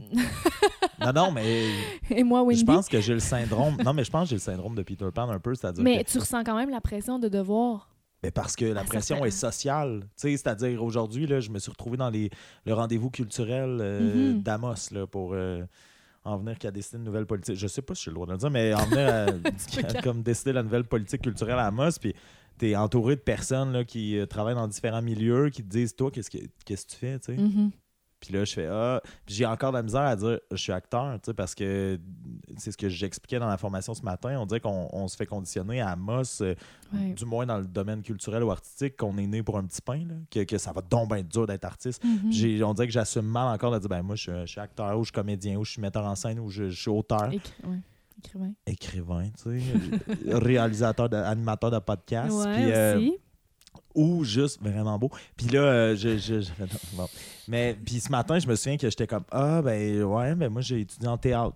Là, je disais, j'ai étudié en théâtre, mais j'ai pas juste étudié en théâtre. J'en ai fait du théâtre, Mhm. j'en ai fait un peu partout, puis même euh, au, Ça a Mex- un au peu ton métier? Mexique. Puis, ben, ça a été un peu mon métier. J'ai été payé métier? pour faire ça. Puis, Ben, c'est ça. mais c'est ça, mais c'est. non, au final, c'est ça mon métier. Mhm. C'est ça, c'est ce que je suis, mais j'ai de la misère à le dire. Puis euh, j'ai l'impression que c'est ça. Il y a toute la, la pression sociale de c'est quoi que tu fais dans la vie? Ouais. Euh, de- de- des enfants de famille, t'as-tu une blonde, t'as-tu des possessions, justement? Mhm. Puis là, moi, moi, je fais ouais, 28 ans, comédien, peut-être ma mère. Mais c'est. Puis je réalise de plus en plus que c'est un choix. Ouais. C'est un, ça, ça reste un choix. J'aurais pu euh, déménager à Montréal. Puis, euh, non, je, je suis venu me ressourcer puis me redécouvrir ici. Puis je, je pense que j'en avais besoin. tu sais, Un peu comme tu dis par rapport à toi, ta liberté. Mhm. Que, là, tu sais. Euh, non, euh, j'aimerais ça euh, qu'on. Ouais, qu'on pense sur ce sujet-là un peu. C'est-à-dire, je sais pas comment. Moi, je vais l'amener de même. On parle de pression sociale, on est rendu à 28 ans. Ouais. Euh, 28 ans, c'est aussi au-delà de la pression qu'on ressent de, de vieillir, c'est aussi un bagage. on, a, Mhm. on a tous un bagage, on, on traîne tous quelque chose. Et on traîne aussi des comportements, je pense, Oui. amoureux ou, ou sociologiques. Mais surtout les comportements amoureux, c'est-à-dire que ce qui est arrivé avec notre belle Véronique Lauzon, c'est que toi, euh, les fois où c'est arrivé que tes relations se terminent, ça a tout le temps un peu à donner avec le fait que tu avais déménagé avec la personne, puis que là, ça fonctionnait pas. Mhm. Peu importe euh, la raison, tu pourras nous l'expliquer si tu en trouves une, mais est-ce que tu es d'avis qu'on on a tout un, un anglicisme, là, mais on a tout un pattern émotionnel ou amoureux duquel on essaie de se sortir parce que je me souviens quand on s'est rencontrés puis on parlait un peu de ça, parce qu'avant que je t'invite au podcast, on en parlait. Euh, qu'est-ce qui, qui peut expliquer les grandes coïncidences que chaque fois que tu habites avec quelqu'un, tu finis par te lasser? Puis est-ce que tu te sens prise là-dedans en termes de euh, relationnel? C'est une grosse question que j'ai. Ok, je vais changer. Euh, non, non, non, c'est bon. Chip ou chocolat? Chocolat. Ça, c'est facile. Euh, quoi? Moi, j'aime les chips. pas mal plus sucré que salé. J'aime les chips. Bon, on est différents là-dessus. Les venait. Mais- Envoyez 132 pesos. Non, mais sincèrement, c'est c'est une question que je me suis posée encore plus dernièrement parce que, oui, ça faisait, je dirais, euh, quatre mois peut-être que je venais d'emménager avec, euh, avec euh, la personne euh, que j'ai que que j'ai laissée. Appelons-le lui. lui. Puis au, au-delà de ça, mais en fait, dans, dans mes anciennes relations, c'est, c'est difficile à, à dire si je retrouve un pattern, comme tu dis, parce que la dernière relation qui me semble la plus similaire à celle que je viens de vivre, j'avais, j'étais jeune. J'étais très jeune. J'étais Elle aussi- avait 6 ans. Ils l'as sorti avec- tu sorti avec Nadine, celle-là, mais elle avait 14 ans. Différemment. Oui, il Différemment. avait 14 ans. Non, mais. Ouais. Mais non, j'étais jeune, j'étais au cégep. Puis Pourquoi je oui, t'ai fait écouter un podcast? Ah, je sais pas, mais c'est pas toi qui me l'as fait écouter, j'ai décidé de l'écouter. Ouais, mais c'était pas le même gag. C'est pas grave, là. C'était le fun quand tu riais tantôt, là. OK, ben là, je ris quand même encore. Mais bref, T'étais au j'étais cégep. j'étais jeune, j'étais au cégep. Euh, on a emménagé ensemble, puis oui, encore là, je, je dirais deux, trois ou quatre mois plus tard, moi, j'étais j'étais plus bien. J'étais plus bien. Je sentais que j'avais plus euh, les sentiments nécessaires à ce que cette relation-là soit viable. Et j'ai décidé de laisser la personne en question. Ensuite de ça, j'ai eu une autre relation où, oui, on a vécu ensemble, mais on a vécu ensemble dans, dans l'indépendance, si je peux dire, parce que euh, à travers euh, notre cohabitation, bon, on était à l'école. Donc, les stages, euh, après ça, moi, j'ai gradué, j'ai fait un voyage. Après ça, je suis venue travailler ici à Amos. On restait à Québec dans le temps. Donc, on restait comme plus ou moins ensemble, mais au moment où on a décidé que nos vies allaient se poursuivre officiellement ici, en Abitibi, Il y a Oui. d'autres raisons qui ont aussi mené à. On va cette on- relation-là, oui, il y a on va en parler Oui. tantôt. Il y a, d'autres raisons qui ont mené à cette rupture-là, mais au moment où on a décidé d'emménager officiellement euh, pour faire nos vies ici en Abitibi, ça, ça s'est terminé quand même. Et après ça, justement, dans ma dernière relation, comme je disais, trois, quatre mois plus tard, euh, j'ai décidé de partir. Là. Fait qu'il y a, il y a un pattern. Je dis pas que c'est le même à chaque fois, mais euh, j'ai l'impression que... Je, sais pas, je suis encore en questionnement puis en recherche à ce niveau-là. Je... Est-ce que je suis quelqu'un qui, qui rentre pas dans le moule ou. euh, On parlait de moule, tu sais, tantôt. Ouais, ouais. Non, mais Rela- pour souper, je parle. Tabarouette. Ça, je l'ai sorti avec Nadine, celle-là? Non! Hey, je fais quand même des comparatifs, là. Oh, non, je. Mais euh, c'est ça, de. de, de- hum, Regarde, tu m'as fait perdre mon idée. Non, non, je, hey, je m'excuse pour ceux qui écoutent, qui se disent que moi, j'écoute pas, mais non, je, t'écoute, c'est-à-dire que tu disais, tu disais peut-être pas dans le moule. Dans le moule, c'est ça, où on parlait de société tantôt, qu'à 28 Exact. ans, il faut avoir une famille, des enfants. Euh, mais peut-être que moi, je suis pas dans je suis pas faite pour être dans ce moule-là de vivre une relation dans la même maison. Mais tu t'es même, tu t'es même questionné à savoir, est-ce que durant toute ma vie, si je veux qu'une relation fonctionne avec quelqu'un, peut-être que ça implique que je vive pas avec cette Oui. personne-là jamais. tu sais. Oui, c'est, c'est gros, ça. c'est- oui, c'est gros parce que si je veux des enfants, c'est c'est que- c'est pratiquement pas faisable. De, de dire, on a des enfants, mais t'as ta maison, j'ai la mienne, puis on les a en garde partagée, mais on Ah. est un couple. Ouais, ça. Papa et maman sont mariés, là, puis Oui, ils oui, s'aiment encore, mais c'est pas la même maison. Fait que, mais bon, tu sais, je me fais dire que je suis peut-être comme ça. Ou je me fais dire que j'ai peut-être pas rencontré le bon. Je me faisais, tu sais, je veux dire, je peux me faire dire plein de choses, mais il y a juste moi qui va le découvrir. là. Mais c'est. Oh, bon, ok, j'allais poser une question, mais c'est juste. Non, non, mais va- mais non, mais c'était ma prochaine question, c'est-à-dire, mettons, on parle, là, on- euh, moi, je parlais de mon père qui, bon, était avec ma mère, puis que ça a duré 30 ans, Mhm. puis que les deux, tu sais, assez pour que ça fonctionne, jusqu'à ce que lui aille se positionner pour que tu juste, tu chies juste au-dessus de lui. Euh, mais c'est-à-dire, non, non, mais jusqu'à jusqu'à sa mort, tu sais, ça a fonctionné. Puis ma mère, elle m'explique souvent pourquoi eux, ça a fonctionné. Mais on a, on a plusieurs modèles, mais on n'a pas de marche à suivre. Ça revient souvent dans les textes de 365 jours de peine d'amour. Il n'y a pas de, de recette. Là. On sait, Mhm. c'est quoi l'amour qui marche? C'est quoi l'amour qui fonctionne? C'est quoi. Est-ce que ça t'est arrivé de te dire aussi, tu sais, ben, dès le moment où on arrive euh, à, à la cohabitation, je suis peut-être pas apte à faire le travail nécessaire que ça prend pour garder des sentiments vivants alors que j'ai tout le temps l'autre personne d'en face. Mhm. Mais autant tantôt, je te disais que je m'investis quand même beaucoup dans une relation. OK, mais si on va chercher les relations où tu as habité avec quelqu'un qui n'a pas fonctionné, est-ce que est-ce que tu continuais de t'investir autant quand oh là il y avait ses, il y a ses bas sales puis là ah il me fait chier parce qu'il fait telle. Tu comprends? C'est ouais. un grand travail je pense de oui, d'adaptation. Et de, de faire juste survivre ces relations là au fil du temps parce que la flamme se transforme, se ravive, se perd. se- Est-ce que est-ce que mettons là j'étais une grosse bitch sale. Est-ce que est-ce que quand ça va moins bien, t'es plus du genre à abandonner ou tu vas continuer à travailler? Pour vrai de vrai, là? Non, moi, je veux vraiment. C'est juste des fausses réponses. Non, mais pour vrai de vrai, euh, j'ai. j'ai- Oui, je, je vais essayer. En fait, je vais continuer à travailler. Puis, tu sais, tu parles de, de, de- oui, quand on, on- quand on cohabite avec une personne, il y a, il y a une, certain, euh, une certaine adaptation qui doit se faire. Tu sais, je te parlais de complicité tout à l'heure avec, euh, avec mon, mon ex-conjoint. Avec lui. Il n'y avait aucune problématique au niveau de la cohabitation. Tu sais, je veux dire, on, on s'entendait bien. Euh, oui, il y a toujours des petites chicanes, mais ça fait partie de la vie. Sauf que comparativement à d'autres que j'ai eues, c'était rien. C'était, c'était, c'était super euh, sain comme relation. Puis c'est vraiment la flamme qui s'éteint. Le...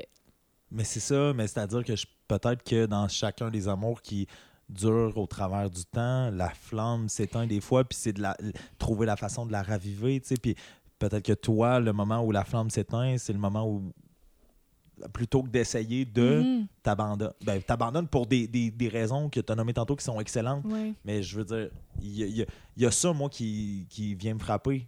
Qui, Mhm. Je m'interroge moi-même. là. Moi aussi, j'ai cohabité, puis des fois, je fais. tu comprends? Et là, je me, je me pose des questions, puis je me dis, ben, peut-être que c'est que je travaille pas assez, ou peut-être que c'est une Mhm. période, puis que ça va passer. Je- on dirait que je sais plus où me situer, puis là, je demande de l'aide. À la bouteille euh, qui est devant toi. non. Non, OK. Non, non, non. Hey, hey, on boit de l'eau gazéfiée depuis tantôt. Mais c'est drôle, tu viens de dire quelque chose. euh, tu sais, tu demandes de l'aide, tu essaies de, de, de, de trouver un peu, justement, est-ce que. Qu'est-ce que tu as dit? Ben non, que je, de- je demandais de l'aide à savoir. Non, mais si- avant ça, tu as dit, c'est-tu la flamme, tu sais, s'est éteinte? Ben, ou- s'éteint. Non, mais quand la flamme s'éteint, il y a Mhm. moyen de, comme n'importe quoi, là, faisant un la- autre feu, oui, de la raviver. Oui, oui, tout à fait. Mais c'est- toutes des questions que je me suis posées. Mais, tu sais, tantôt, je te parlais que c'était difficile à expliquer. Mais on n'a pas de réponse, je pense aussi. Mais exactement. Tu sais, quand tu le Mais pourquoi t'es venu de base si t'as pas de réponse? J'essaie de te l'expliquer du mieux que je peux. Mais tu sais, quand je te dis justement que c'est en dedans, de- en dedans de soi, la façon qu'on le ressent, euh, j'ai fait des efforts dans des relations antérieures pour que la flamme, la flamme renaisse ou soit un peu plus vive. Euh, ça n'a pas marché pour différentes raisons, mais cette fois-ci, c'est. Au-delà de la complicité, je pense que. Oui, je suis d'accord qu'après un certain nombre d'années, c'est plus la même chose. Il n'y a plus les petits papillons, puis c'est normal, puis Mais ça devient d'autres choses. ça devient d'autres choses. Mais cette autre chose-là, en tout cas dans la relation antérieure que j'ai eue récemment, Lui. c'était pas suffisant. Mais en- Ça brimait mon bien-être. Oui, c'est exactement ça. C'est-à-dire que euh, je, te, je te pose des questions parce que j'ai pas les réponses. Puis là, on est des, des gens de la même génération, à peu près du même âge, puis j'essayais de voir de ton côté, tu sais, comment ça se matérialisait. Mais une chose qui est sûre depuis le début du podcast, euh, je pense que c'est clair que tu as fait le bon choix, c'est-à-dire que t'arrêtes pas de nous dire que tu t'es priorisé, que tu es, plus heureuse, que tu te Mhm. redécouvres. C'était- C'était aucunement une, euh, une attaque à Non, non, je- non, non, non, mais je, je- je tiens quand même à, à le mentionner, pas à le spécifier et aussi à faire un espèce de récapitulatif pour ceux qui écoutent parce que je je trouve que c'est ce qu'il y a à retenir de, de la conversation qu'on a présentement, c'est que, et que c'est un gros move, puis des fois on est pris par les possessions communes, puis on, mais reste que toi, tu es la preuve vivante présentement que ça peut être un beau et bon choix parce qu'on se redécouvre puis on, on- on- on apprend à s'aimer encore plus que ce qu'on était en relation. Oui. Euh, là, les gens qui. Oh, non, t'allais dire quelque chose? Oui, ben en fait, j'allais dire, tantôt, tu me parlais du 28 ans, pression sociale, d'avoir des enfants, d'avoir euh, d'avoir une famille. Euh, c'est peut-être justement là que moi, je la vis pas, cette pression-là. C'est que je sors d'une relation où j'ai décidé de mettre un terme à cette relation-là euh, pour me redécouvrir aussi, entre autres. Et je suis tellement dans cette redécouverte-là que je la ressens pas, cette pression-là, dans le sens où c'est moi. C'est moi, puis il y a juste moi qui compte en ce moment. Et bien sûr, Mais à quel point tu veux des enfants? chers autour de moi. Mais à quel Euh, point tu veux des enfants? ben, je suis rendue à un point où, si un jour, le jour où j'ai eu, déjà eu la fibre maternelle, j'ai déjà, eu, j'ai déjà Fait ressenti ça. Là. Mais, mettons en termes maternels ou se marier ou être- ça fait pas TikTok, TikTok là, dans Non. ta tête. Là. Non, ça fait pas TikTok, TikTok. Ça, ça fait le jour où ce, ce- ce TikTok, TikTok-là va apparaître, si je suis seule, je, je trouverai des moyens, si c'est absolument ça que je veux, avoir des enfants. Mais Mais ça se pourrait que Véronique Lauzon n'ait pas d'enfants. Ça se pourrait. Ça se pourrait. Puis de- d'un autre côté, je récemment, ben en fait récemment, peut-être depuis, euh, oui, non, quand même assez récemment, euh, l'adoption, c'est pas, euh, c'est pas quelque chose que, c'est pas une idée que je rejette. je me dis adopter, je sais que c'est des longs processus, puis seul, c'est peut-être moins évident, mais Mais tu Euh, devrais être mère seule. Oui. Non, non, mais c'est, on dirait- j'ai senti euh, un, un côté péjoratif dans ma question, de la façon dont je l'ai formulé, mais il y en en a vraiment pas. C'est-à-dire que tu devrais vraiment être une mère Oui. seule pour juste le vivre. là. oui, si c'est ce que je veux, puis au moment où je le veux, j'ai pas la personne avec qui le partager, pourquoi pas? Et sinon, ben là, tu parles d'adoption. L'idée, toi, de, de mettre un bébé au monde qui a tes gènes ou juste de vivre le concept de, de l'accouchement, c'est, est-ce que c'est quelque chose qui te parle ou Oui. tu serais capable? Ok, ouais, c'est Ça, ça. me parle. C'est sûr que ça me parle. Tu sais, de, de, de- d'avoir justement un peu Porter l'enfant. porter l'enfant et de, de, de retrouver ses traits ou ses, ses- son caractère ou des, des, des traits de personnalité chez, chez, un- chez son enfant. C'est sûr que c'est quelque chose de. Aucune délicatesse, comme les losons. Là, C'est ça. Dans un bébé, que- dans un bébé que t'as Un créé, bébé aucunement délicat euh, puis ouais, qui pique des crises. qui vomit euh, partout. C'est ça. Ouais, mais non, c'est sûr que, que la, euh, j'ai, j'ai ressenti le désir d'être mère, puis je, je vais sûrement le ressentir à nouveau. Mais aujourd'hui, là, là, c'est. Mais, J'essaie de me mettre moi en priorité, puis à la date, ça fonctionne bien. mais le pire et le plus beau, c'est que tu te sens pas vieille, donc Non? tu as encore du temps en masse. là. Tu sais, Oui. t'as vraiment du temps. Euh, les, les gens euh, m'envoient sur euh, la messagerie de 1212. Non, ça, c'est comme à la radio. Non, mais les, les- pas les gens, là, mais ceux qui écoutent peuvent dire OK, ouais, mais là, si je fais le calcul, 1, 2, 3, 4, 1, tu t'es jamais fait laisser. Mhm. Non. Et c'est drôle parce que quand on s'est euh, revu et quand je t'ai proposé l'idée de venir au podcast, une de nos premières conversations qu'on a eues à Canva, on les salue, on les plug. Ceux et celles qui veulent voir de la bonne impro en Abitibi-Témiscamingue, surtout à Amos, Au venez mois de voir, mars, le prochain. ouais, venez voir Canva. Mais nous, on s'est rencontrés là euh, par l'entremise, encore une fois, de nos mères. Euh, c'est ce dont tu m'as parlé, tu sais, que tu t'étais jamais fait laisser dans ta Mhm. vie. Tu as toujours été celle euh, qui foutait la merde. et non, non, mais et- et moi, je trouve que c'est.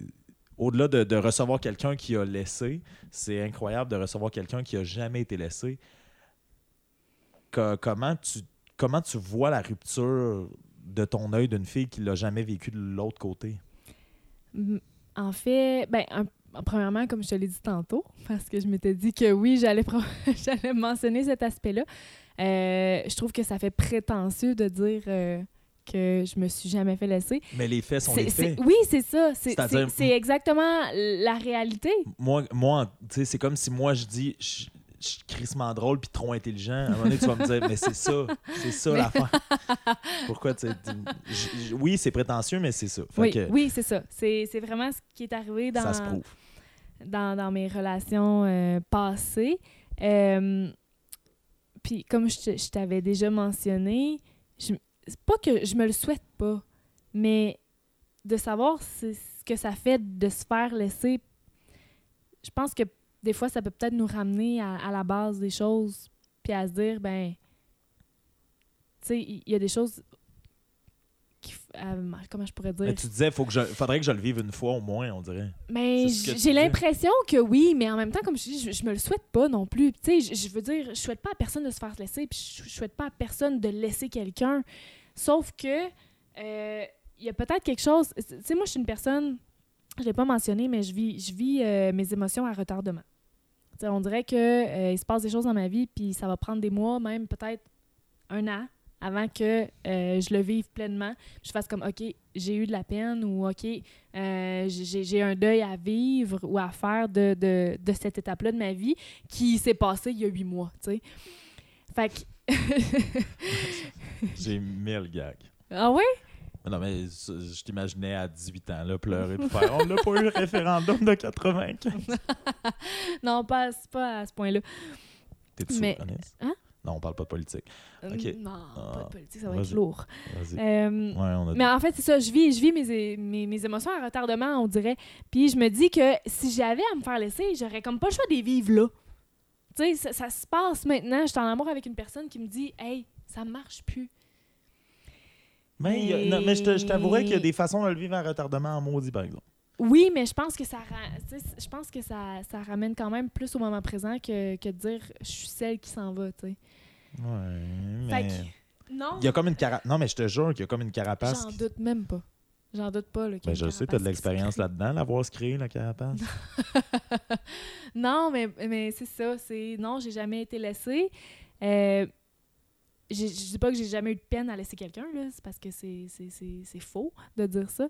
Mais je peut-être qu'il y a quelque chose en moi qui, qui, qui, qui va se, se dévoiler si un jour ça m'arrive. Mais j'essaie de le faire. J'essaie de faire en sorte. J'essaie d'être laissé. Non, j'essaie de faire en sorte qu'aujourd'hui, cet, cet aspect-là de moi se dévoile seul, tu sais, sans que j'aie à vivre ce moment-là. là. Est-ce que tu penses que, par rapport au fait que tu l'as jamais vécu, c'est comme n'importe quoi? On dirait que je, je pense à Michael, euh, 21 ans, versus Michael, 28, qui a vécu des affaires, puis c'est comme se faire pincer, se faire brûler. Un nez, tu fais Ah, j'ai peur, j'ai peur, j'ai tellement peur d'être brûlé. Je, je sais- tu le vis une fois, tu sais ce que ça fait.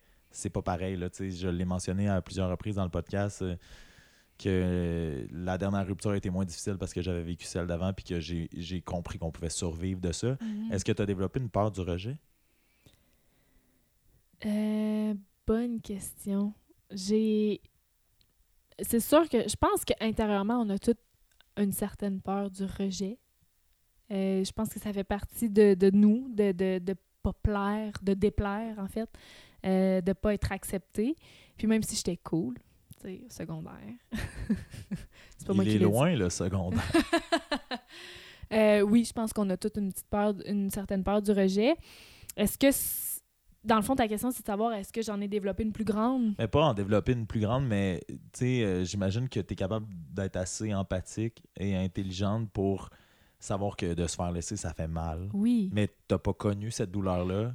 Donc, éventuellement, d'être en relation amoureuse et de te dire hey, à, à 28 ans, je ne l'ai pas encore vécu. Donc, ce que moi, j'ai vécu de me dire, hey, la première fois que je me suis fait laisser à 26, elle a été difficile, mais j'ai survécu. Mhm. Ben, de ne pas avoir été dans le moment où tu échappes une paire de bobettes qui finalement appartenait à l'autre personne, puis tu tombes en, en, en pleurs, puis en lambeaux un, peu partout dans ta chambre.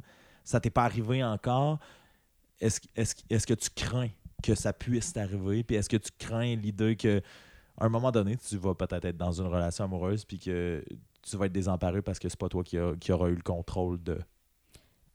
Je pense sincèrement là, oui, je pense oui, je, suis capable et je suis assez empathique de savoir pour savoir que de se faire laisser, c'est pas quelque chose d'évident.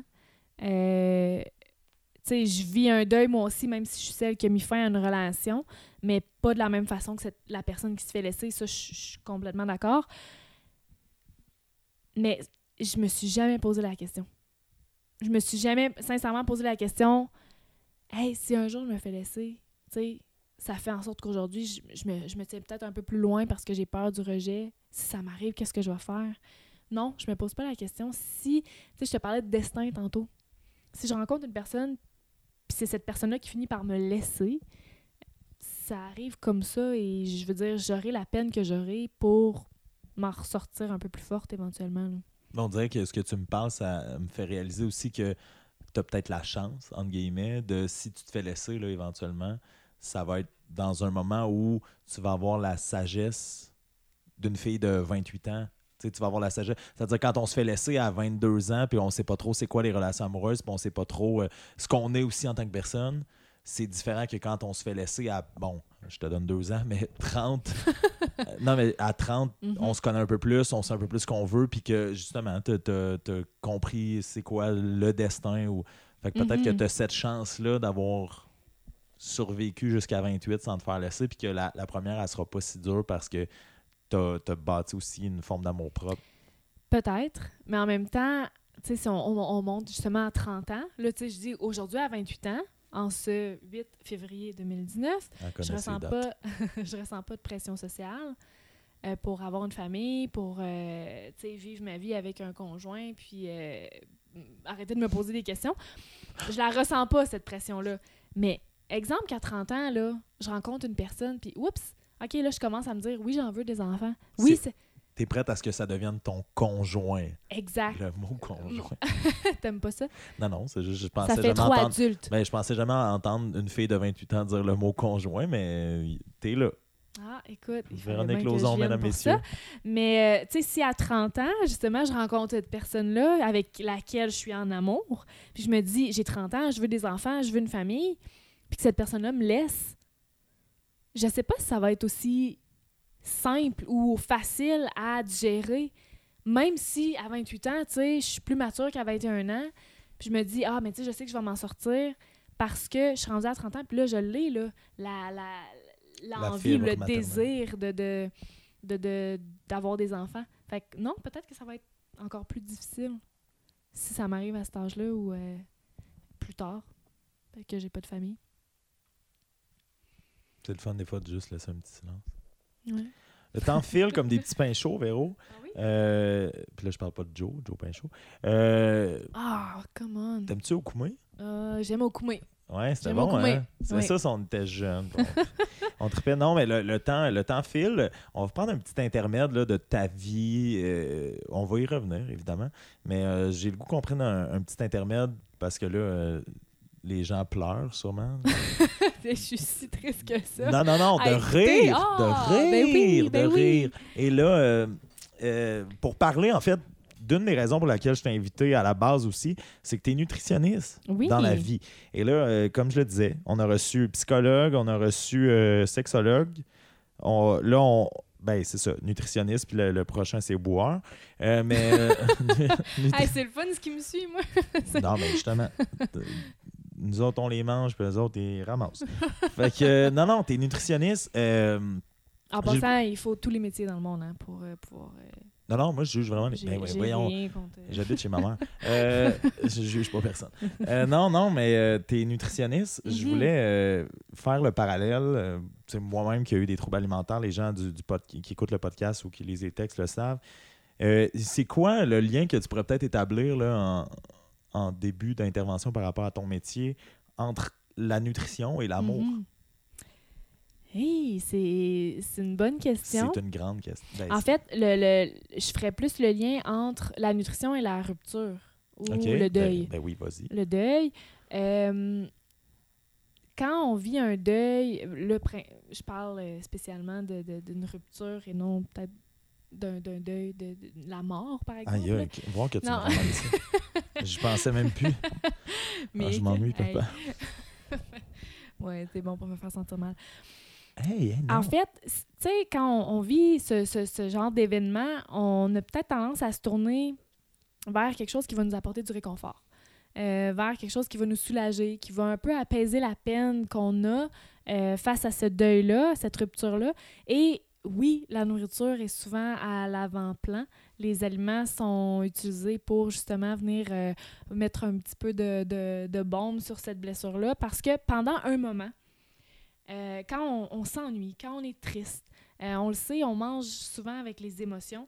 Et de, de manger des aliments qui viennent nous apporter du réconfort est pas rare dans les situations où on. Ça on remplit les carences émotives. Oui, puis on, est dans une situation où on a un peu perdu le contrôle. C'est-à-dire qu'on s'est fait laisser, euh, on, perd un peu nos repères, puis on se demande justement par où commencer ou comment faire pour, les retrouver. C'est ben, pas que c'est malheureux, mais c'est facile d'accès à la nourriture pour pour une certaine proportion de la population. Il y en a qui vivent dans, dans l'insécurité alimentaire, mais les aliments sont là pour nous apporter du réconfort. C'est- pas, c'est pas mal. On mange par plaisir, puis c'est bien. Mais à un certain point, ça devient un peu malsain parce que euh, ce réconfort-là dure un certain temps, mais le problème à la source n'est pas réglé.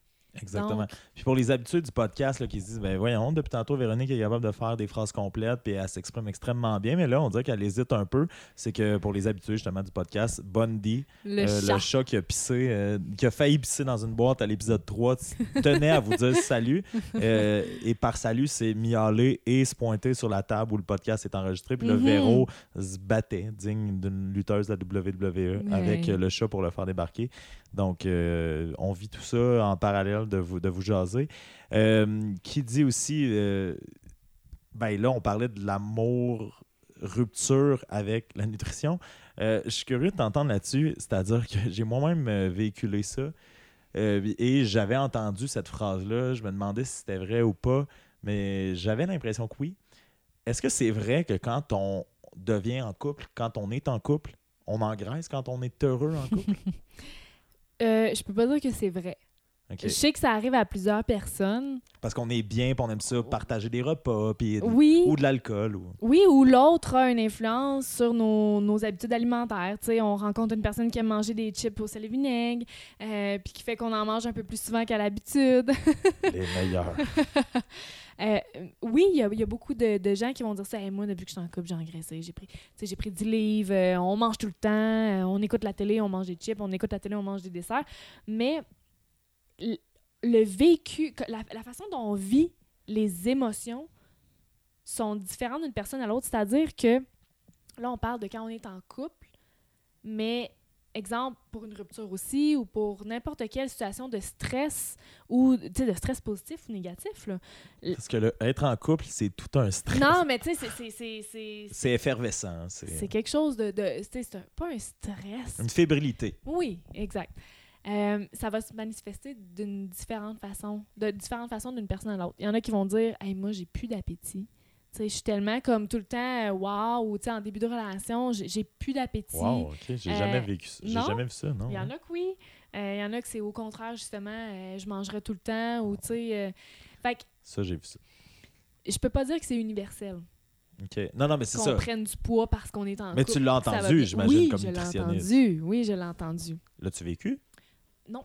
Ah. Mais Toi, t'es celle qui perd son appétit. T'es la seule sur la planète qui perd son appétit. non, euh, tu sais, les losons sont, sont bien... Ils sont bien peu ils délicats. sont bien peu délicats, mais ils sont... euh, en tout cas, j'ai peut-être hérité de, de, de ça euh, de, dans la, la- ma génétique. J'ai un métabolisme assez euh, Rapide. rapide. Donc, euh, oui, malheureusement... Ben, malheureusement. Vous l'aurez connu de fond en comble. hein? J'ai un métabolisme rapide et oui, je, je, je n'engraisse pas facilement. Parce que je pense que c'était la question que les gens se posaient. A-t-elle un métabolisme rapide? Maintenant que c'est réglé? Euh, on peut finir ça de même. Ben non, écoute, ça fait juste 1h14. Mais euh, ça passe vite. hein? Mais hein, que ça passe vite? Je te l'avais dit, elle était un peu, euh, était un peu nerveuse. Puis à chaque fois, justement, j'essaie de rassurer les invités. Puis je lui avais dit, tu vas voir, les gens disent euh, que ça passe vite. Mais on est, un, on est loin d'avoir fini. Là. Je me dis que pour ceux et celles qui n'aiment pas les épisodes longs, ben, couper, Mhm. couper la poire en deux. Mais juste pour ramener le fait euh, par rapport au, au fait qu'on prend du poids si on est en couple et ces choses-là, c'est sûr que manger, manger, ça, a trois, ça, ça, ça rejoint trois sphères. Le besoin psychologique, le besoin physique, le besoin social. Quand on est Mhm. en couple, on s'entend, on vit avec une personne, donc on partage des moments, on partage des repas, on partage des, des, des événements où la nourriture fait partie de ce besoin social-là, va, va en fait combler ce besoin social-là, mais aussi ce besoin psychologique-là de, de, d'avoir du plaisir à partager un repas en bonne compagnie. Fait que oui, c'est possible que la majorité des gens ont l'impression, ou même que ce soit un fait, qu'elles prennent du poids. euh, Je suis curieux, je suis curieux de partager ça avec toi parce que dans le fameux épisode avec Adèle, euh, qu'on salue, là, elle écoute les, les podcasts et elle lit les textes, euh, la sexologue avec qui j'ai eu l'occasion de, de m'entretenir, euh, j'avais j'avais partagé le fait que, je pense que tu as raison, que moi aussi, ça rejoint plusieurs de ces sphères-là, mhm. euh, parce que j'adore. J'adore les, séries. Ah, Non, mais j'adore les- oui, j'adore les pâtes, mais j'adore les séries télé ou les films, mais surtout les séries télé ou même euh, ne serait-ce que quelques émissions. Et que j'en j'en suis devenu comme plusieurs à développer l'habitude de manger devant la télé ou de manger devant euh, une série un peu comme on pourrait le faire en couple, mais moi, Mhm. c'est seul à seul. Puis il y a de là un petit plaisir tu sais, que, que, que j'en retire. Puis c'est ce que j'expliquais à Adèle. Toi, tu as connu ma mère, mais des fois, le midi, bon, je me fais quelque chose, puis là, je me, je me mets une série que je- que j'affectionne ou que j'affectionne pas tant que ça, mais que je l'affectionne parce que je mange. Et ma mère arrive, puis on- je viens qu'à être fâché de ne pas pouvoir vivre ce moment-là qui, qui est important pour moi de manger en écoutant quelque chose parce que elle, elle, elle va me parler, tu sais. Puis Ouais. plutôt que, mettons, de, de me dire, bon, ben, je vais, j'ai l'impression de gaspiller un repas OK. parce que je le f- Puis, mettons, euh, mettons euh, bon, ma mère vient dîner à, je sais pas, midi. Euh, je mange à 11h35. Je vis mon moment avec ma série. Ma mère arrive, je suis content de lui parler. puis tout est... Mais si c'est en mangeant, j'ai l'impression de gaspiller un, un- un repas. Un moment détente ou un moment privilégié ou un moment plaisir que je me serais accordé. Ben là, je fais, ah, là, je, le- je le vis pas. Je le- c'est, c'est quand même. Puis je pense que ça rejoint le, le besoin physique et le besoin psychologique. Tu sais, Il y a quelque chose de psychologique à, puis qui est peut-être malsain aussi. Euh, Pas nécessairement. Là, je pense qu'on touche, en fait, au... Oui, à l'al- à l'alimentation, aux besoins reliés au fait de manger, à l'acte de manger, mais c'est... Tu sais, ça fait partie de toi de, de, de dire que ça, c'est un moment qui t'appartient, où tu manges, mais en regardant, tu sais, tout en regardant quelque chose qui t'intéresse, puis t'es es juste dérangé, dans le fond, là. je Tu sais? mais reste que tu sais, ça devrait pas. C'est pas sain pour moi l'idée que quelque chose d'humain vienne contrecarrer quelque chose qui, qui est très virtuel ou très. Euh. Puis parlant de virtu- virtualité et non pas virtuosité, euh, Véronique, euh, en parlant de virtualité. Rappelle-moi la définition de Non, virtuosité. c'est correct. J'ai su euh, tantôt que tu savais pas c'était quoi. Euh, parlant de virtualité, euh, ben, je suis très content de t'avoir pour ça. Tu, le- tu le sais, là, j'ai vécu des troubles alimentaires, puis euh, pour des raisons que tu connais d'ailleurs aussi. Euh, toi, tu as la chance d'être nutritionniste, de t'y connaître de façon assez superbe là-dedans. Euh, ça va être une longue réponse, puis je vais te laisser aller. Je vais arrêter de faire des blagues parce que c'est une des raisons pour laquelle je trouvais ça bon de te retenir ici avec moi pendant 1h25. Écoute, c'est juste des mots-clés, on dirait, j'ai même pas de questions. Réseaux sociaux, euh, pression sociale, apparence physique, euh, alimentation là-dedans, euh, volonté de plaire, envie de, Toi, comme nutritionniste, dans tout ce que notre société est avec les réseaux sociaux puis tout ce que c'est, tu te situes où? Ben, je suis perdue. En fait, je suis perdue Tu comme... toi-même supprimé de Facebook Oui. ou à peine ou presque. Là, tu sais. Ben, pratiquement, en fait, parce que euh, ce qui arrive, c'est que, étant sur, sur Facebook, comme la majorité des gens, ayant une page euh, Facebook euh, de, de ma profession nutritionniste, j'ai, on s'entend, j'ai- j'aime, j'aime les pages qui vont, qui vont traiter de la nutrition. Mais j'ai aussi dans le- ma liste d'amis des gens qui sont adeptes de, euh, de tous les régimes à la mode qui peuvent, euh, qui peuvent passer, qui peuvent euh, faire fureur au, cours, au cours des années. Et j'ai malheureusement dû, à un certain moment de ma vie, me retirer de ça tellement ça venait me, me chercher, puis ça venait me, me perturber, puis me, me fâcher aussi. Parce que, ben pour ceux qui ne le savent pas, j'ai fait des stages en troubles alimentaires dans, à la maison à la maison L'Éclaircie à Québec. Véro. Ben, en fait, on va le dire. Tu m'as soigné. Tu- Non, même pas. Non, t'étais pas à Québec.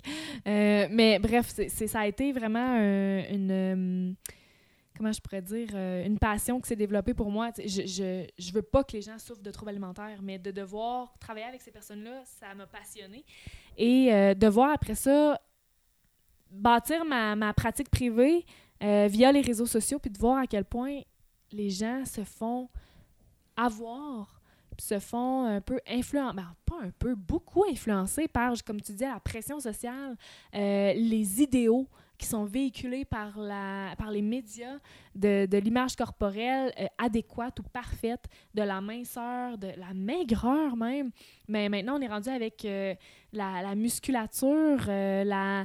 la hum, euh, comment je pourrais dire, le, le- le besoin ou le désir de, de manger parfaitement. Fitness aussi. Je parle de, de musculature avec la bigorexie, qui n'est pas un trouble alimentaire qu'on peut répertorier à ce jour, et l'orthorexie, qui est le désir de vouloir manger le plus santé possible, qui est non plus répertorié aujourd'hui. Mais euh, c'est désolant de voir à quel point les gens développent des obsessions. Pas, pas désolant parce que c'est on- Il n'y a pas de contrôle. Là. Non, c'est ça, c'est un trouble. C'est vraiment une maladie mentale. Mais au-delà, au-delà on, on sent vraiment pas un jugement dans ce que tu dis. On te sent juste dépassé ou sidéré par ça. ça oui, ça me sidère. Ça me sidère parce que peut-être que oui, comme je vous l'ai dit plus tôt, j'ai la génétique en ma faveur parce que je prends pas du poids facilement, mais j'aimerais tellement ça que les gens finissent par s'accepter comme ils sont, puis de, de pouvoir le- les voir se, se valoriser euh, pour ce que leur corps peut accomplir et non ce qu'il a l'air. C'est- triste de voir à quel point les gens peuvent dépenser des mi- millions de dollars. Des là. Non, mais ça, c'est plusieurs. ouais, c'est ça, des millions ou des centaines de dollars dans les produits amaigrissants, dans l'industrie de l'amaigrissement, euh, pour dire Hey, moi, je vais rentrer dans les normes que la société m'impose. Mais combien de personnes j'ai vu maigrir puis qui m'ont dit Je suis pas plus heureuse aujourd'hui? Puis évidemment, tu as eu en, en traité, tu en, as vécu plusieurs. Euh, y- la critique qu'on pourrait recevoir par rapport à cette portion-là, ce serait euh, Mais voyons donc, là, moi, je suis pas venu ici de me faire parler d'alimentation, c'est un podcast sur la peine d'amour. Mais une des raisons pour laquelle les gens souvent veulent soit maigrir ou veulent être plus fit, ou, c'est ce besoin-là d'amour, c'est ce besoin-là d'être valorisé, d'être à quel point dans ton stage, puis dans tout ce que tu as vécu, tu as, fait face à ça, tu sais parce que c'est un manque de confiance en soi, tu sais, une partie de, de, de, de ça qui, qui découle de ça, mais tu sais, Oui. cette volonté-là d'aller chercher, d'être célibataire, puis de, de se dire, oh, ah, je vais me Le mettre en forme, le désir de plaire, désir de, de, de tomber en amour, de, ça prend quelle proportion dans, dans ça, dans ce- ces troubles-là là, qui sont alimentaires? Dans ce que j'ai eu à traiter, je te dirais que ça découlait plus de traumatisme, en fait, que, que de désir de plaire. Euh, sais, par exemple, je, vais, je vais ramener un cas que, que j'ai, euh, eu. Euh, c'est étant une, une jeune, une jeune fille, adolescente, je dirais peut-être entre 15 et 17 ans. Euh, la jeune fille, elle, elle vient consulter pour troubles alimentaires et elle me raconte son histoire. Puis elle, ce qui est arrivé, c'est que elle était dans une fête avec plusieurs personnes, puis elle s'est fait prendre dans une salle de bain par trois gars. Elle s'est fait violer. OK. Et depuis ce temps-là, elle a développé le trouble alimentaire Pour quelle. parce que la relation avec son corps a complètement changé. On a abusé d'elle physiquement, sexuellement, et la seule façon, elle, de reprendre le contrôle de sa vie, c'était de contrôler ce qu'elle mangeait, puis de contrôler la forme, la forme qu'allait prendre son image corporelle. Fait que, oui, il y a le désir de plaire, mais j'ai l'impression que c'est au-delà de ça. les troubles alimentaires. C'est au-delà de, de, de, vouloir plaire, c'est vraiment, ça part creux. Ça part d'un traumatisme. Ça part, il y, y, a même la génétique qui peut jouer en, en, en faveur du développement des troubles alimentaires euh, qu'on commence justement à, à, découvrir. Fait que c'est plus profond que ça de, que de dire euh, je veux plaire, tout simplement. Ça part vraiment de quelque chose de, de plus profond. Toi, en tant que nutritionniste, tu as justement une formation là-dedans, tu as eu à faire face à des cas qui sont extrêmement euh, lourds comme ceux-là. Là. Moi, j'ai juste en ce moment de la compassion. Je trouve ça incroyable que tu nous parles de cette histoire-là, que tu nous partages ça. Puis j'espère sincèrement que cette, cette fille-là, peu importe où elle est, est, mieux parce que il mm -hmm. y a personne qui devrait vivre ça, là, de, de, se retrouver dans une salle de bain avec trois trop de cul mm -hmm. qui, qui, font ça puis qui, qui, qui, abusent de ton corps au point où tu après ça tu en perds le contrôle et que la seule façon que tu trouves à le contrôler c'est de te priver ou de, de, de, de, de, brimer un des plus grands plaisirs de la vie c'est-à-dire manger, manger. Mm -hmm. euh, tu te situes où? Dans le sens où euh, on, est, on est tous pas à l'abri de ça, mm -hmm. de cette pression qui est sociale là. Tu sais, toi, tu as décidé de te retirer des réseaux sociaux. Euh. Tu es informé, tu as vu, tu as vécu, tu as ressenti. Comment, comment tu, tu comment tu essaies de te situer dans tout ça? C'est vaste comme question. non, mais dans le sens où, je veux dire, confiance en soi. Euh, ouais. Moi, j'écrivais un texte, là, genre, je le mentionne souvent dans le podcast parce que j'adore ça, recevoir des, des intervenants. Puis, tu sais, je pensais pas nécessairement mentionner ça, mais je t'ai dit à quelques reprises quand on repassait à notre secondaire ou quand on, on, comparait aussi avec ce qu'on est devenu. Moi, mes yeux, puis les gens, bon, n'auront pas de photo de toi, pourront pas témoigner, mais même ça se sent dans ta voix. Je trouve que tu es une, je te l'ai dit, tu es une beauté royale, là, monarchique. Tu, tu dégages quelque chose. Tu disais toi-même que les gars ont un peu peur de t'aborder dans les bars, non, mais de façon hyper prétentieuse, mais tu disais ça pareil. Avec les gars ont un peu, ont un peu de la difficulté parce que tu, non, mais tu dégages quelque chose oui, qui, est, qui, est, puissant, qui est fort. Mais tu sais, on, on, apprend à se côtoyer, puis comme n'importe qui, c'est ce que j'écrivais dans le texte, on a tous des complexes, mm -hmm. on, a, on a toute la difficulté à, à on essaie de s'aimer, c'est ça le combat de la vie. Là. Mm -hmm. Mais toi, tu sais, je dis pas que tu as des outils supplémentaires, mais tu as, ouais. étudié là-dedans. Comment, comment Véronique Lauzon, femme, et Véronique Lauzon, nutritionniste, Mm-hmm. mm -hmm. cohabitent dans. OK, quand, je vis quand même la pression sociale, mais j'en sais plus que les autres. Ouais. Ou, ben, je, ouais, je dis ça, mais je sais pas si c'est le bon terme. C'est dur à dire parce que, tu sais, je, je, ramène un peu le fait que, justement, j'ai probablement une génétique qui joue en ma faveur pour être dans. Là, j'ai un gros guillemet là, qui est en, dans les normes. Il est énorme. Il touche le plafond présentement. Ouais. Mon guillemet? Ouais. Ouais, dans, intensément. Euh, parce que c'est quoi la norme sociale? Tu sais, je veux dire, la norme sociale en ce moment, c'est la, main, la minceur, mais au contraire, ça ne devrait pas être ça. Euh, c'est une question de culture. C'est culturel aussi, hein, parce qu'on va dans d'autres pays, puis euh, les femmes euh, minces euh, sont aucunement attirantes pour les hommes. Là. Et au-delà de culturel, c'est aussi d'époque. On se souvient oui, au Moyen-Âge, ça a l'air que les femmes un peu plus en chair oui, étaient valorisées. C'est ça. Beaucoup plus Ils peuvent que... porter les enfants, puis sont, sont, sont beaucoup plus valorisés. Mais comment je pourrais dire j'ai les traits, j'ai eu les traits d'une personne euh, qui aurait pu développer un trouble alimentaire parce qu'on on a, des, on a des traits de personnalité qui ressortent chez ces personnes-là, la, per, la, le, le, perfectionniste, euh, le désir de contrôler, euh, de, de, de, de, justement être maître de ce qui se passe autour de nous, de pouvoir anticiper, de pouvoir dire, OK, non, c'est même que ça va se passer. Ça, c'est des traits qu'on qu retrouve chez les personnes qui peuvent... qui sont peut-être plus à risque de développer des troubles alimentaires. Pourquoi j'ai pas été parmi ces personnes-là? C'est une bonne question. J'ai, je pense que j'ai eu, euh, j'ai eu un bon modèle maternel. J'ai eu une mère qui... On la salue une deuxième fois, mais oui. avec un plus grand euh, sourire. Tantôt, c'était un peu sarcastique, mais... Tu sais, j'ai ma mère qui m'a toujours encouragée, qui a toujours eu confiance en moi. Euh, on parlait de la génétique tantôt. Euh, au niveau de les des troubles alimentaires, ça, ça peut jouer. Euh, je pense que ma mère euh, n'a pas traîné ça et au-delà de ma mère, ça n'a pas été prédominant dans, dans, la famille. Est-ce que la confiance que j'ai en moi a aidé? Probablement.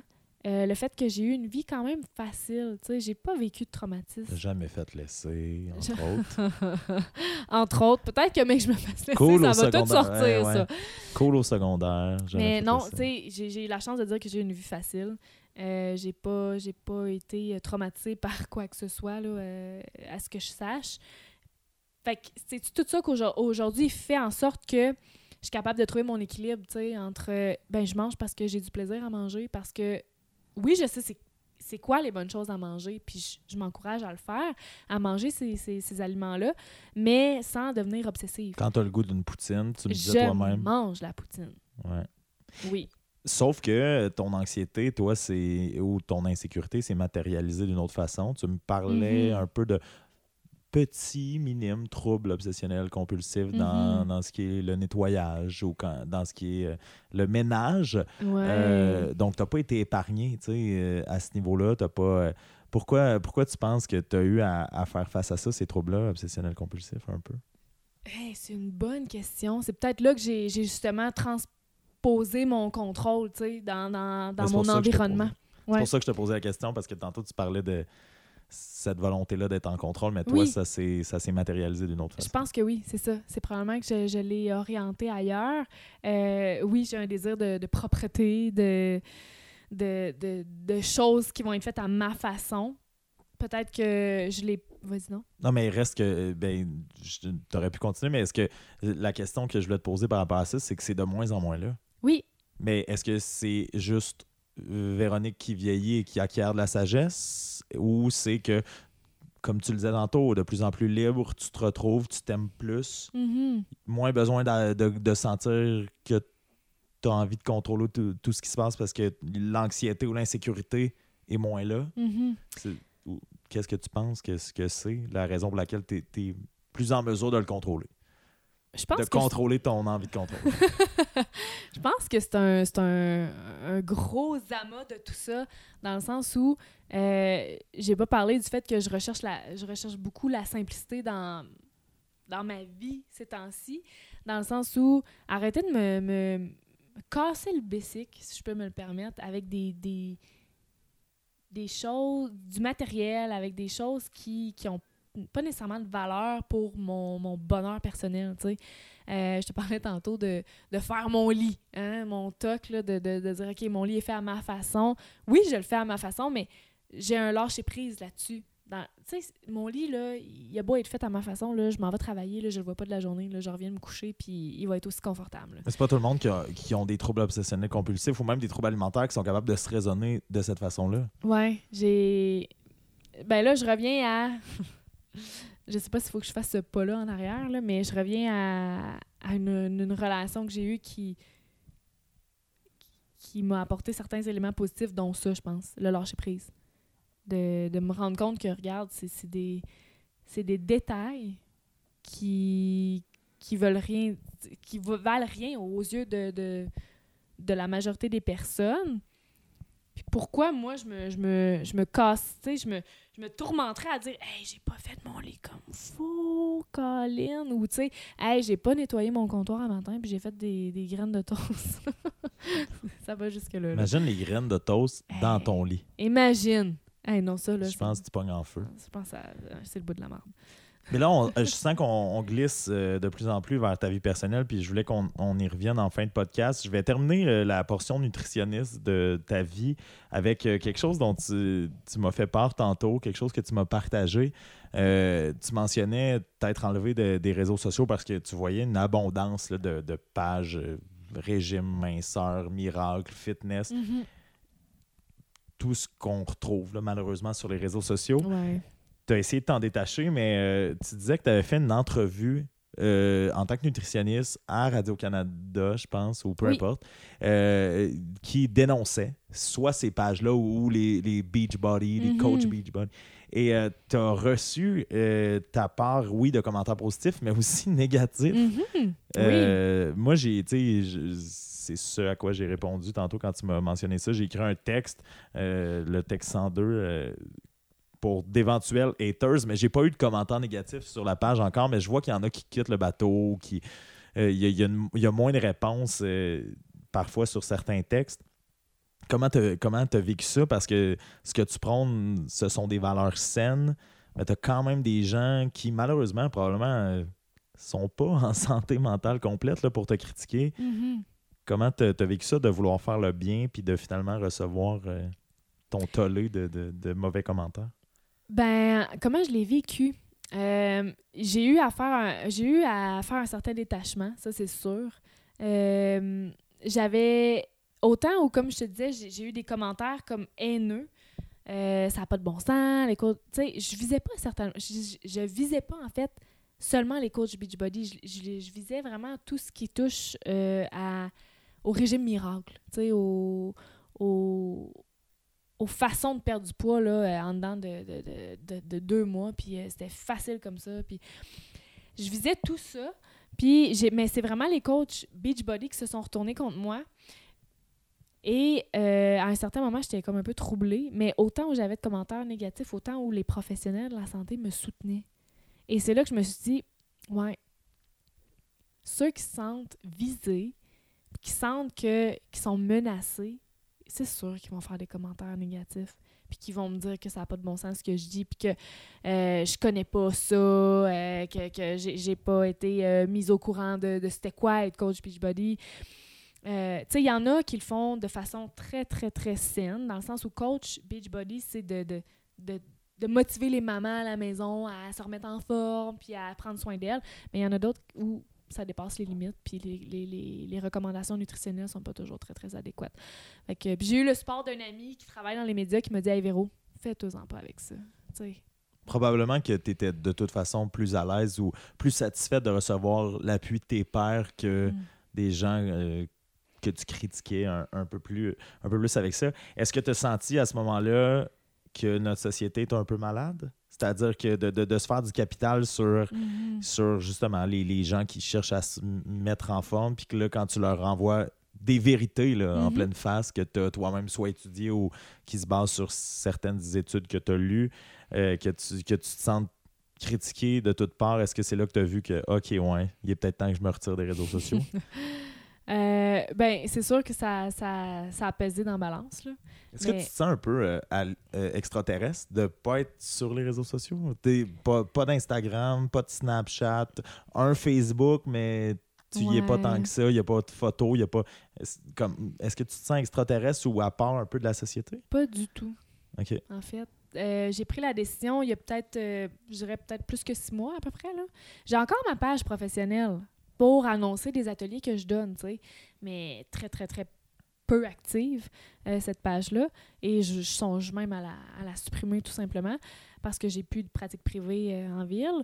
Mais euh, non, non, c'est au contraire, ces temps-ci, j'ai des demandes d'ajout, des demandes d'amis, en tout cas d'ajout d'amis. Hein? On, voit, on voit que tu as même perdu le vocabulaire. Euh, puis j'hésite à les, à les accepter parce que je sais que si j'accepte, je vais comme retomber dans cette roue-là qui va me re- faire revivre euh, des commentaires passés sur des publications de tel, tel, tel, tel euh, sujet en nutrition où je vais faire comme tabarnouche. Ça n'a pas de bon sens. Fait que je suis dans un dilemme en ce moment de de- d'accepter ces amis-là alors qu'ils sont vraiment des amis, tu sais. J'essaie de me limiter et de dire, OK, non, là, cette personne-là, je la connais pas vraiment, ou celle-là, oui, je la côtoie quand même assez souvent. C'est là mon, problème, là, en ce moment. C'est pas de dire, euh, je me sens extraterrestre, là, je suis très bien sans les réseaux sociaux. J'ai encore ma page personnelle parce que euh, je suis des, mouvements, je suis des, pages euh, professionnelles et non amateurs, là, pour certains sujets. Et là, ben, en plus, Véro qui suit euh, 365 jours de peine d'amour, donc je, je te remercie de penser que c'est professionnel tout ça. Et j'entends la bouche de ma mère avoir mal tellement elle sourit parce que tu l'as accepté comme ami Facebook. T'as vu euh, ça? euh, ben non, mais là, tout, tout se, tout se trouve. Euh, on va retourner euh, pour euh, terminer euh, et faire la belle boucle de ce podcast-là euh, ensemble sur ta vie personnelle. Euh, depuis le début, là, je blague, et on blague en fait que t'étais cool au secondaire. Euh, on a commencé le podcast en se lisant des mots d'album de finissant. C'était bien beau, c'était bien drôle. Mais à force de te connaître, je réalise que même les gens cool ou même les gens qui ont l'air euh, des plus confiants ont aussi leur part de, de- d'ombre. Tu- tu mentionnais que tu as eu une vie facile, Ouais. mais tu m'as quand même fait part de, de certaines choses qui se sont passées dans ta vie, euh, dont une relation tantôt dont on a effleuré un peu. Tu nous mentionnais que tu n'avais pas quitté cette relation-là nécessairement parce que vous avez commencé à habiter ensemble. Mhm. Euh, on, tu iras dans les détails que tu veux. Je, je- je te laisse euh, guider le bateau à ce niveau-là. Mais ça t'a quand même euh, développé. euh, je ne saurais même pas quel mot utiliser. J'allais dire hantise, mais c'est peut-être pas le bon mot. Un certain trouble, je ne sais pas non plus si c'est le bon mot. J'ai le goût de te laisser continuer là-dessus, mais il y a une relation où tu as vécu une certaine forme d'abus sexuel, mais qui n'en est pas un parce que c'est quoi c'est quoi un abus sexuel en couple, c'est où Mhm. on est à l'aise, puis c'est où, où va la ligne? Puis j'avais le goût d'en parler avec toi, puis tu m'as donné l'autorisation, merci beaucoup, parce que peut-être qu'il y a certaines filles ou gars qui pourraient se reconnaître dans ce que tu vas dire. Je, je te, j'ai même pas de questions, je te laisse juste continuer là-dessus, puis s'il y a question, euh, je- je- j'embarquerai. Mais merci, en tout cas, de Mhm. ce que tu vas dire, parce que j'ai l'impression que ça peut résonner beaucoup. Là. Oui, ben en fait, euh, ben oui, j'ai- dit que j'avais pas vécu de traumatisme dans ma vie, Euh, sans que ce soit nécessairement un traumatisme. J'en suis ressortie traumatisée, Non, mais sans nécessairement le savoir en fait.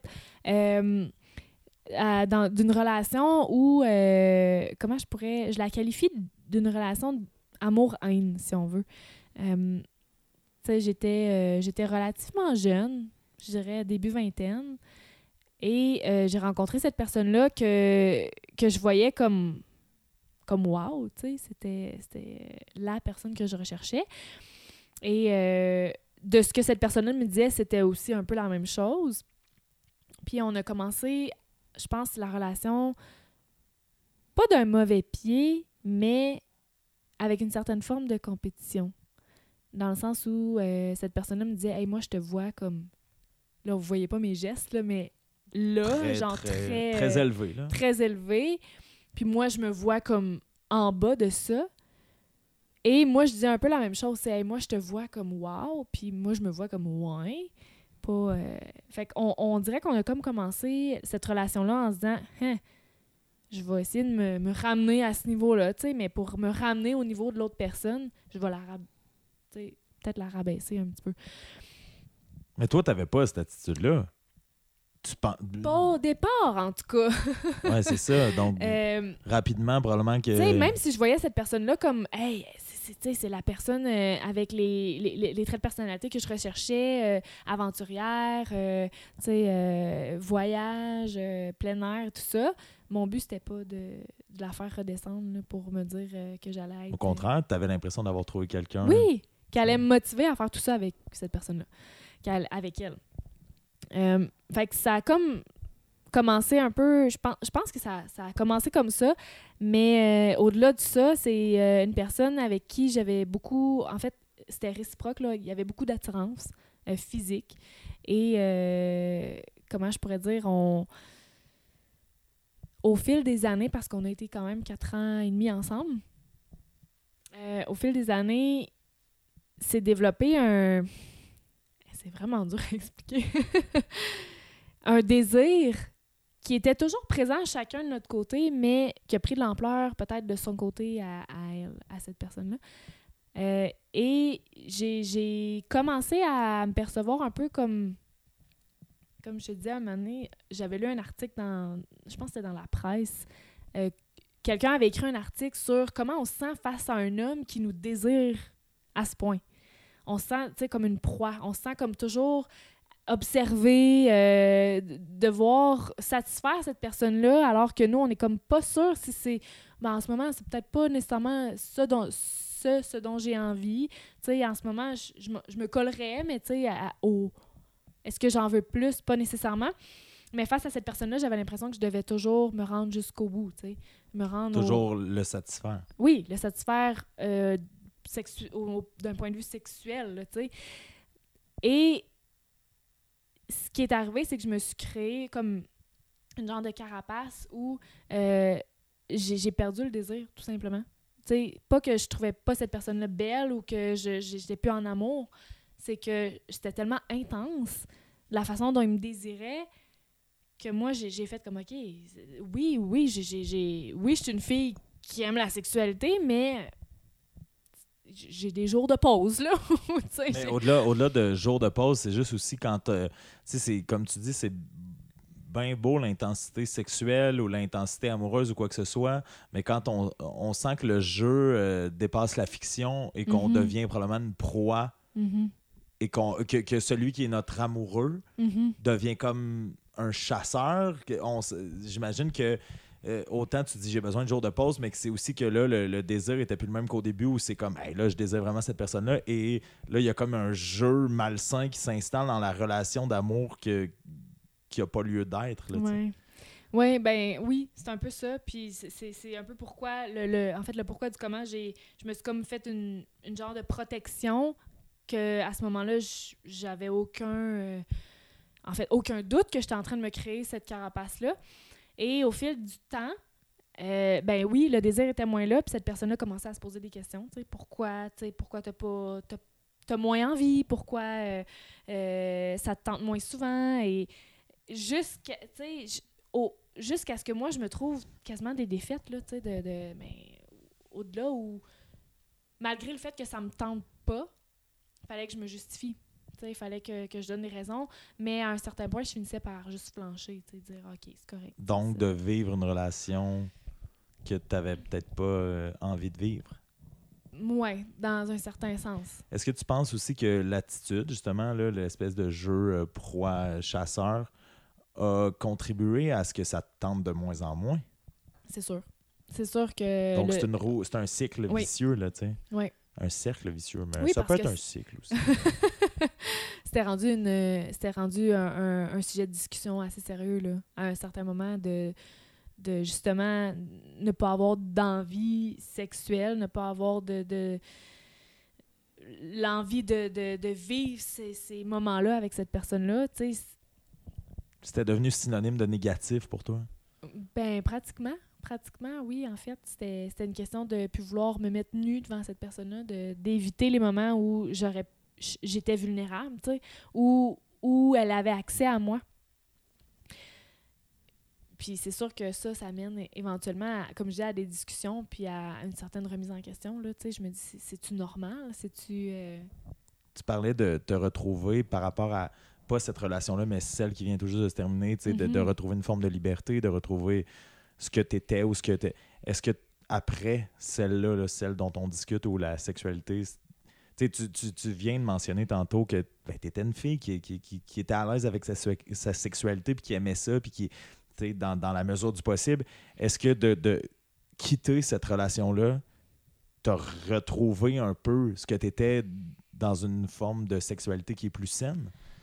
Avec, la, avec, mettons, mon dernier... Peu euh, importe, ouais. tu sais, t- peu importe juste de, de- est-ce que tu as eu, en quittant ça, Mhm. cette espèce de même libéra- libération-là, mais que, qui, avec ton dernier copain, n'était pas sexuel, mais Ouais. de faire OK, ben non, c'est pas, c'est pas, c'est pas moi qui. Parce que tu, tu le disais, puis c'était, dans mes questions aussi, tu as eu à consulter là, Oui, pour ça. là. Oui. Ben, en fait, c'est ça. Non, je l'ai pas retrouvé, cette libération-là, parce que la consultation, ben, en fait, le- le- le- le processus de, de devoir consulter s'est enclenché à la toute fin de ma dernière relation. Là.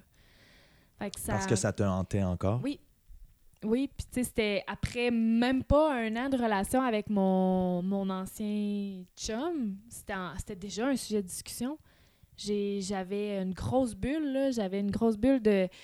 de de, un- un- comment je pourrais dire? Je me, je me retenais je me, je me cachais je me euh, j'osais pas démontrer j'osais pas euh, ben ça démontrer mon, mon désir ou mon attirance parce que je me disais si je démontre ce que j'ai oui j'ai de l'attirance que j'ai du désir ça va toujours devoir mener à une relation sexuelle tu sais alors que peut-être qu'en ce moment j'ai juste envie de me coller ou j'ai juste envie de, de, de, de me faire prendre dans mes bras, puis de, sentir euh, un. Comment je pourrais dire un.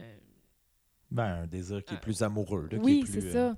affectueux. Mhm, affectueux, c'est ça, exactement. Fait que, à la toute fin de, cette relation, de ma dernière relation, j'ai commencé à consulter parce que je savais que c'était rendu problématique puis que ça me suivait depuis ma, ma dernière relation de, de ma, mon avant-dernière relation, là, si je peux Il aurait fallu les nommer relations Hi, 1 hein? et 2. Ouais, c'est ça. Mais euh, depuis euh, tantôt, tu sais, on parle du fait que tu as eu à laisser plusieurs de tes copains et tu n'as jamais été Mhm. laissé.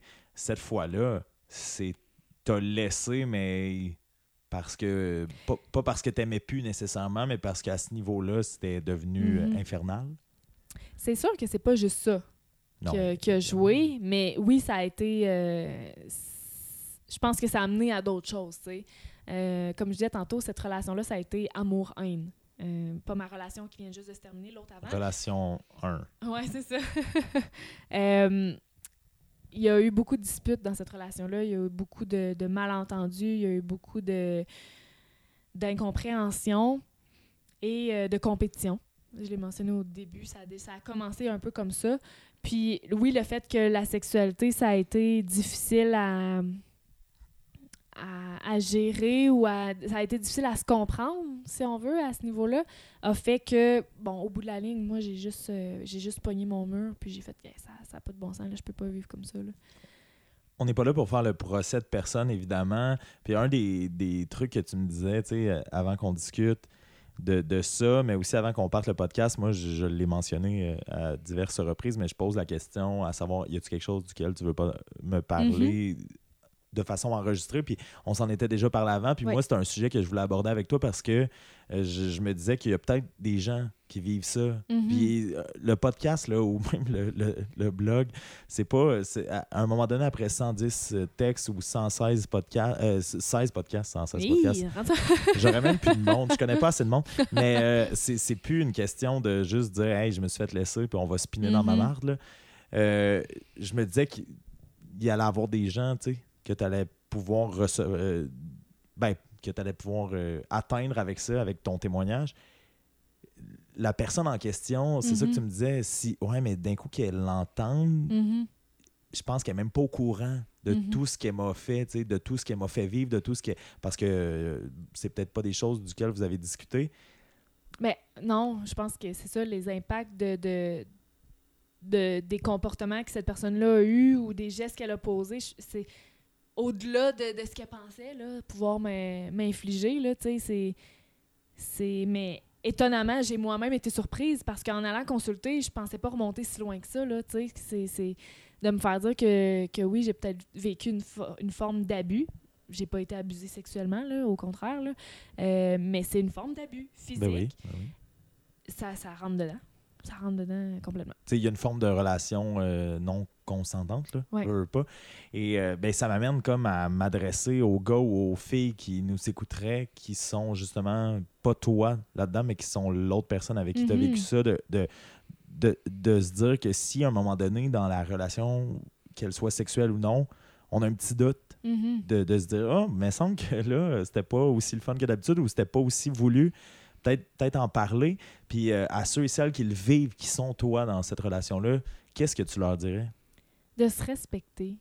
Tu sais, de se respecter, puis de pas se laisser influencer. On veut faire plaisir à l'autre personne. C'est sûr, tu sais, c'était mon, c'était mon chum, là. Je veux dire, je, je l'aimais, là. Euh, mais au, à toutes les fois où j'ai comme fait Ah, OK. Ah, OK, c'est correct. Et que tu n'avais pas nécessairement le plaisir que tu Le- aurais dû. C'est ça. respectez-vous, puis vous avez le droit de. Tu sais, on, on- en parle souvent, on en niaise souvent le sexe. C'est- c'est souvent un sujet qu'on qu'on dont on va jaser pour le plaisir, pour niaiser, pour rire ou peu importe, mais on a le droit de dire non. On a le droit de dire non. Ça, fait c'est- pas de nous une mauvaise personne au lit. Ça fait pas de nous un mauvais partenaire, euh, un mauvais amoureux. Ou... Ben, je pense qu'au au départ, on pense. Ben, en fait, on se dit que oui, on n'est probablement pas un bon partenaire. C'est ça. Parce que moi, ça m'a pris du temps à, à, à dire, ben, en fait, à accepter que je pouvais dire non. Je pouvais dire non, puis je veux dire, regarde, on n'a pas tous le même niveau de, de libido, faut croire. Puis, Ben, ou je tiens juste à, à axer là-dessus euh, pour juste le rappeler, euh, puis peut-être que ça va interpeller encore une fois des gens. C'est pas que t'aimes pas le sexe, ou c'est pas que, Mhm. que t'es une fille qui, qui a pas le goût de son partenaire ou quoi que ce soit. C'est juste qu'il y a des fois où, comme n'importe quoi, là, je veux dire, moi j'adore ça jouer au hockey, mais il y a des jeudis soirs, euh, ça me tente moins. là. ouais, exact. Ça me tente moins, puis euh, oui, des fois j'y vais pareil, mais c'est toujours dans le- ma décision. Mhm. Puis, c- ça on- nous revient, oui, puis on dirait que quand on se le fait imposer, c'est pire. Quand on se le fait, ben imposer. Quand on sent que la pression est là, tu sais, de... Hey, t'as pas le choix, là, c'est quasiment comme... À soi, faut pas que tu manques la game, là. Ah, tu sais... La ouais, pression est des fois la, la pression est des fois aussi plus euh, manipulatrice ou sournoise qu'on Mhm. qu'on l'attend. Ça, ça fait partie de n'importe quoi des relations de couple. Mais si on prend encore une fois la métaphore du hockey, c'est de dire ah ben là, si t'es pas là à soir, euh, Ouais. on va perdre. Ou Ouais. tu comprends? Là, il y a une pression qui, qui s'ajoute et qui vient euh, justement peut-être rendre le, le- le plaisir de jouer au hockey nul ou moins présent. Puis après Ouais. ça, on se demande pourquoi ça fait trois ans qu'on a arrêté de jouer au hockey. là Mhm, mhm. mais ça part pas tou- toujours de nous. Puis, euh, est-ce qu'il y a quelque chose euh, que tu veux ajouter sur ce sujet-là? En pensant peut-être que justement, il y a des gens qui le vivent, là, qui nous écoutent.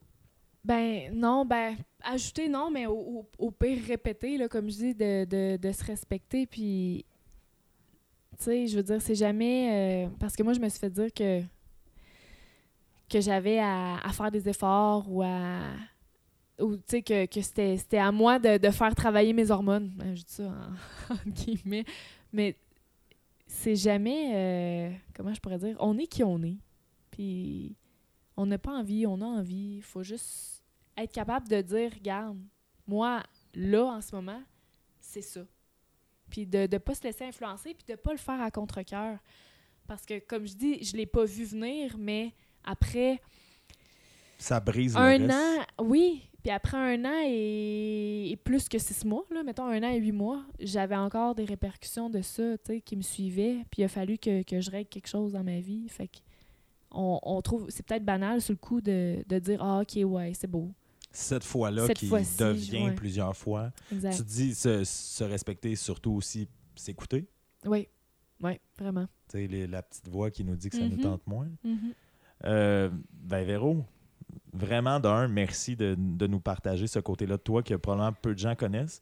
Moi, ça m'amène à te dire que tu nous as envoyé des belles euh, leçons tout au long du podcast. là. Tu, tu me disais que tu n'étais pas sûr d'avoir quelque chose à dire. Ben écoute, tu dit et tu as parlé pendant 1h55. On est, tu- toi, toi, qui me gens- disais, toi qui me disais, ils sont un peu longs tes podcasts, j'ai pas assez de temps pour les écouter. T'es es probablement, ouais, je pense que t'es le deuxième plus long. J'espère que les gens se décourageront pas à avoir le, le temps de 1 minute 55. Une minute Euh, 55. C'est en, c'est en accéléré, ça, on va sûrement t'entendre. euh, une heure, une heure de façon 55. aiguë. Mais un des trucs que je veux euh, envoyer en fin de podcast, nous, on a eu l'occasion de se recroiser euh, donc, euh, grâce à nos mères. là. Mais euh, tu sais, euh, si on s'était pas recroisé, ben moi, Vé- Véronique Lauzon, c'était la fille euh, au secondaire un peu inaccessible en termes ne serait-ce que juste d'aller lui parler parce qu'elle était populaire, elle était cool. Puis tu sais, jamais je me serais douté il y a 10 ans, quand j'ai signé ton album, que tu allais être dans ma cuisine. On allait tous les deux habiter chez nos mères. Mon père allait être mort. Puis que, puis que- non, mais que tu allais me parler de sujets aussi sensibles et aussi sérieux. Fait que j'ai comme envie de dire aux gens, hey là, euh, le monde que vous pensez euh, Inaccessible? inaccessible ou auquel vous n'avez pas le droit de parler parce que c'est ça, Amos, là. C'est de, de se retrouver au frais d'un vendredi soir et de dire, ah, lui, dans, dans Click, euh, j'ai pas le droit d'aller. Allez donc vers le, vers le monde, puis ça crée des belles rencontres, puis ça crée des épisodes de 1h57 où on dit les vraies affaires, puis on se laisse aller, puis... En tout cas, moi, j'ai appris. J'ai appris de Mhm. toi, puis je, je continue d'apprendre de toi jour après jour. Euh, donc, je te remercie vraiment de t'être laissé aller, de t'être prêté au jeu, toi qui pensais n'avoir rien à dire, mais qui finalement est le deuxième euh, épisode euh, le plus long du podcast. Eh ouais, mais je te remercie de m'avoir invité, Mick. C'est, euh, ça a été très agréable. Puis, euh, je suis vraiment euh, pourri pour les, les conclusions. Ça, si euh, le bout avec Nadine jusqu'au complet. Mais moi, j'ai envie de dire, puis je sais qu'elle va peut-être fermer sous peu, mais allez donc voir ta page Facebook, Véronique Lauzon, nutritionniste, je pense. Véronique nutritionniste. Ah, pas son nom. Il est allé, il est allé souvent, il est allé souvent. Euh, non, ben, allez voir la page à laquelle je me suis pas abonné. Donc, Véronique-nutritionniste. mais euh, Avant qu'elle ferme. je suis allé, ouais, je mais je suis allé voir, il y a, il y a- t'as pl- partagé plusieurs articles qui euh, sont encore payants. Je trouve euh, à ce jour, euh, c'est encore euh, très utile d'aller les lire. Fait qu'allez voir ça. Sinon, vous pouvez pas l'ajouter sur Facebook parce qu'elle vous acceptera pas. Mais euh, puis, euh, écoutez, euh, la démarche se poursuit. Là, 365 jours de peine d'amour. On est rendu au texte euh, 110 euh, techniquement là, sur la page. Vous allez probablement écouter, puis on va être rendu au 114, 115. On, on s'en fout, mais merci d'être fidèle, de continuer à lire ça. Je me questionne jour après jour. À savoir si la démarche en vaut la peine, mais euh, euh, c'est grâce à vous, grâce à vos commentaires que je réussis à survivre à l'idée d'écrire un texte par jour et de faire un podcast par semaine, mais c'est grâce aussi à des invités comme Véronique que je me dis que ça vaut la peine. Fait que Véro, ben, on se revoit dans 10 ans, puis euh, je pense qu'on pourrait s'écrire un mot euh, 10 ans plus tard dans l'album de l'autre. On le relira quand j'aurai un autre peine d'amour à 38 ans. Bonne idée, Mais d'ici là, ben, Mais, merci. merci, puis bravo, Mick. Continue. c'est beau de te lire. Elle a même, ouais, elle a même adoré un texte. hein. T'es t'es pas sur les réseaux sociaux, mais tu l'as même fait. Quand même. Fait que, hey, je vous dis bye, puis je vous dis euh, merci de continuer, puis on se revoit la semaine prochaine. C'est un des premiers podcasts qui est à jour depuis, euh, je pense, le dernier mois, vu le temps des fêtes. Fait que vous allez probablement l'avoir euh, dans les bons temps. Puis n'hésitez pas à réagir, n'hésitez pas à commenter. Puis Véro, qui était stressé, ben, si vous voulez lui écrire un petit mot, elle est là. Je vais, on va lui lire, puis on va lui transmettre le message. Bye tout le monde!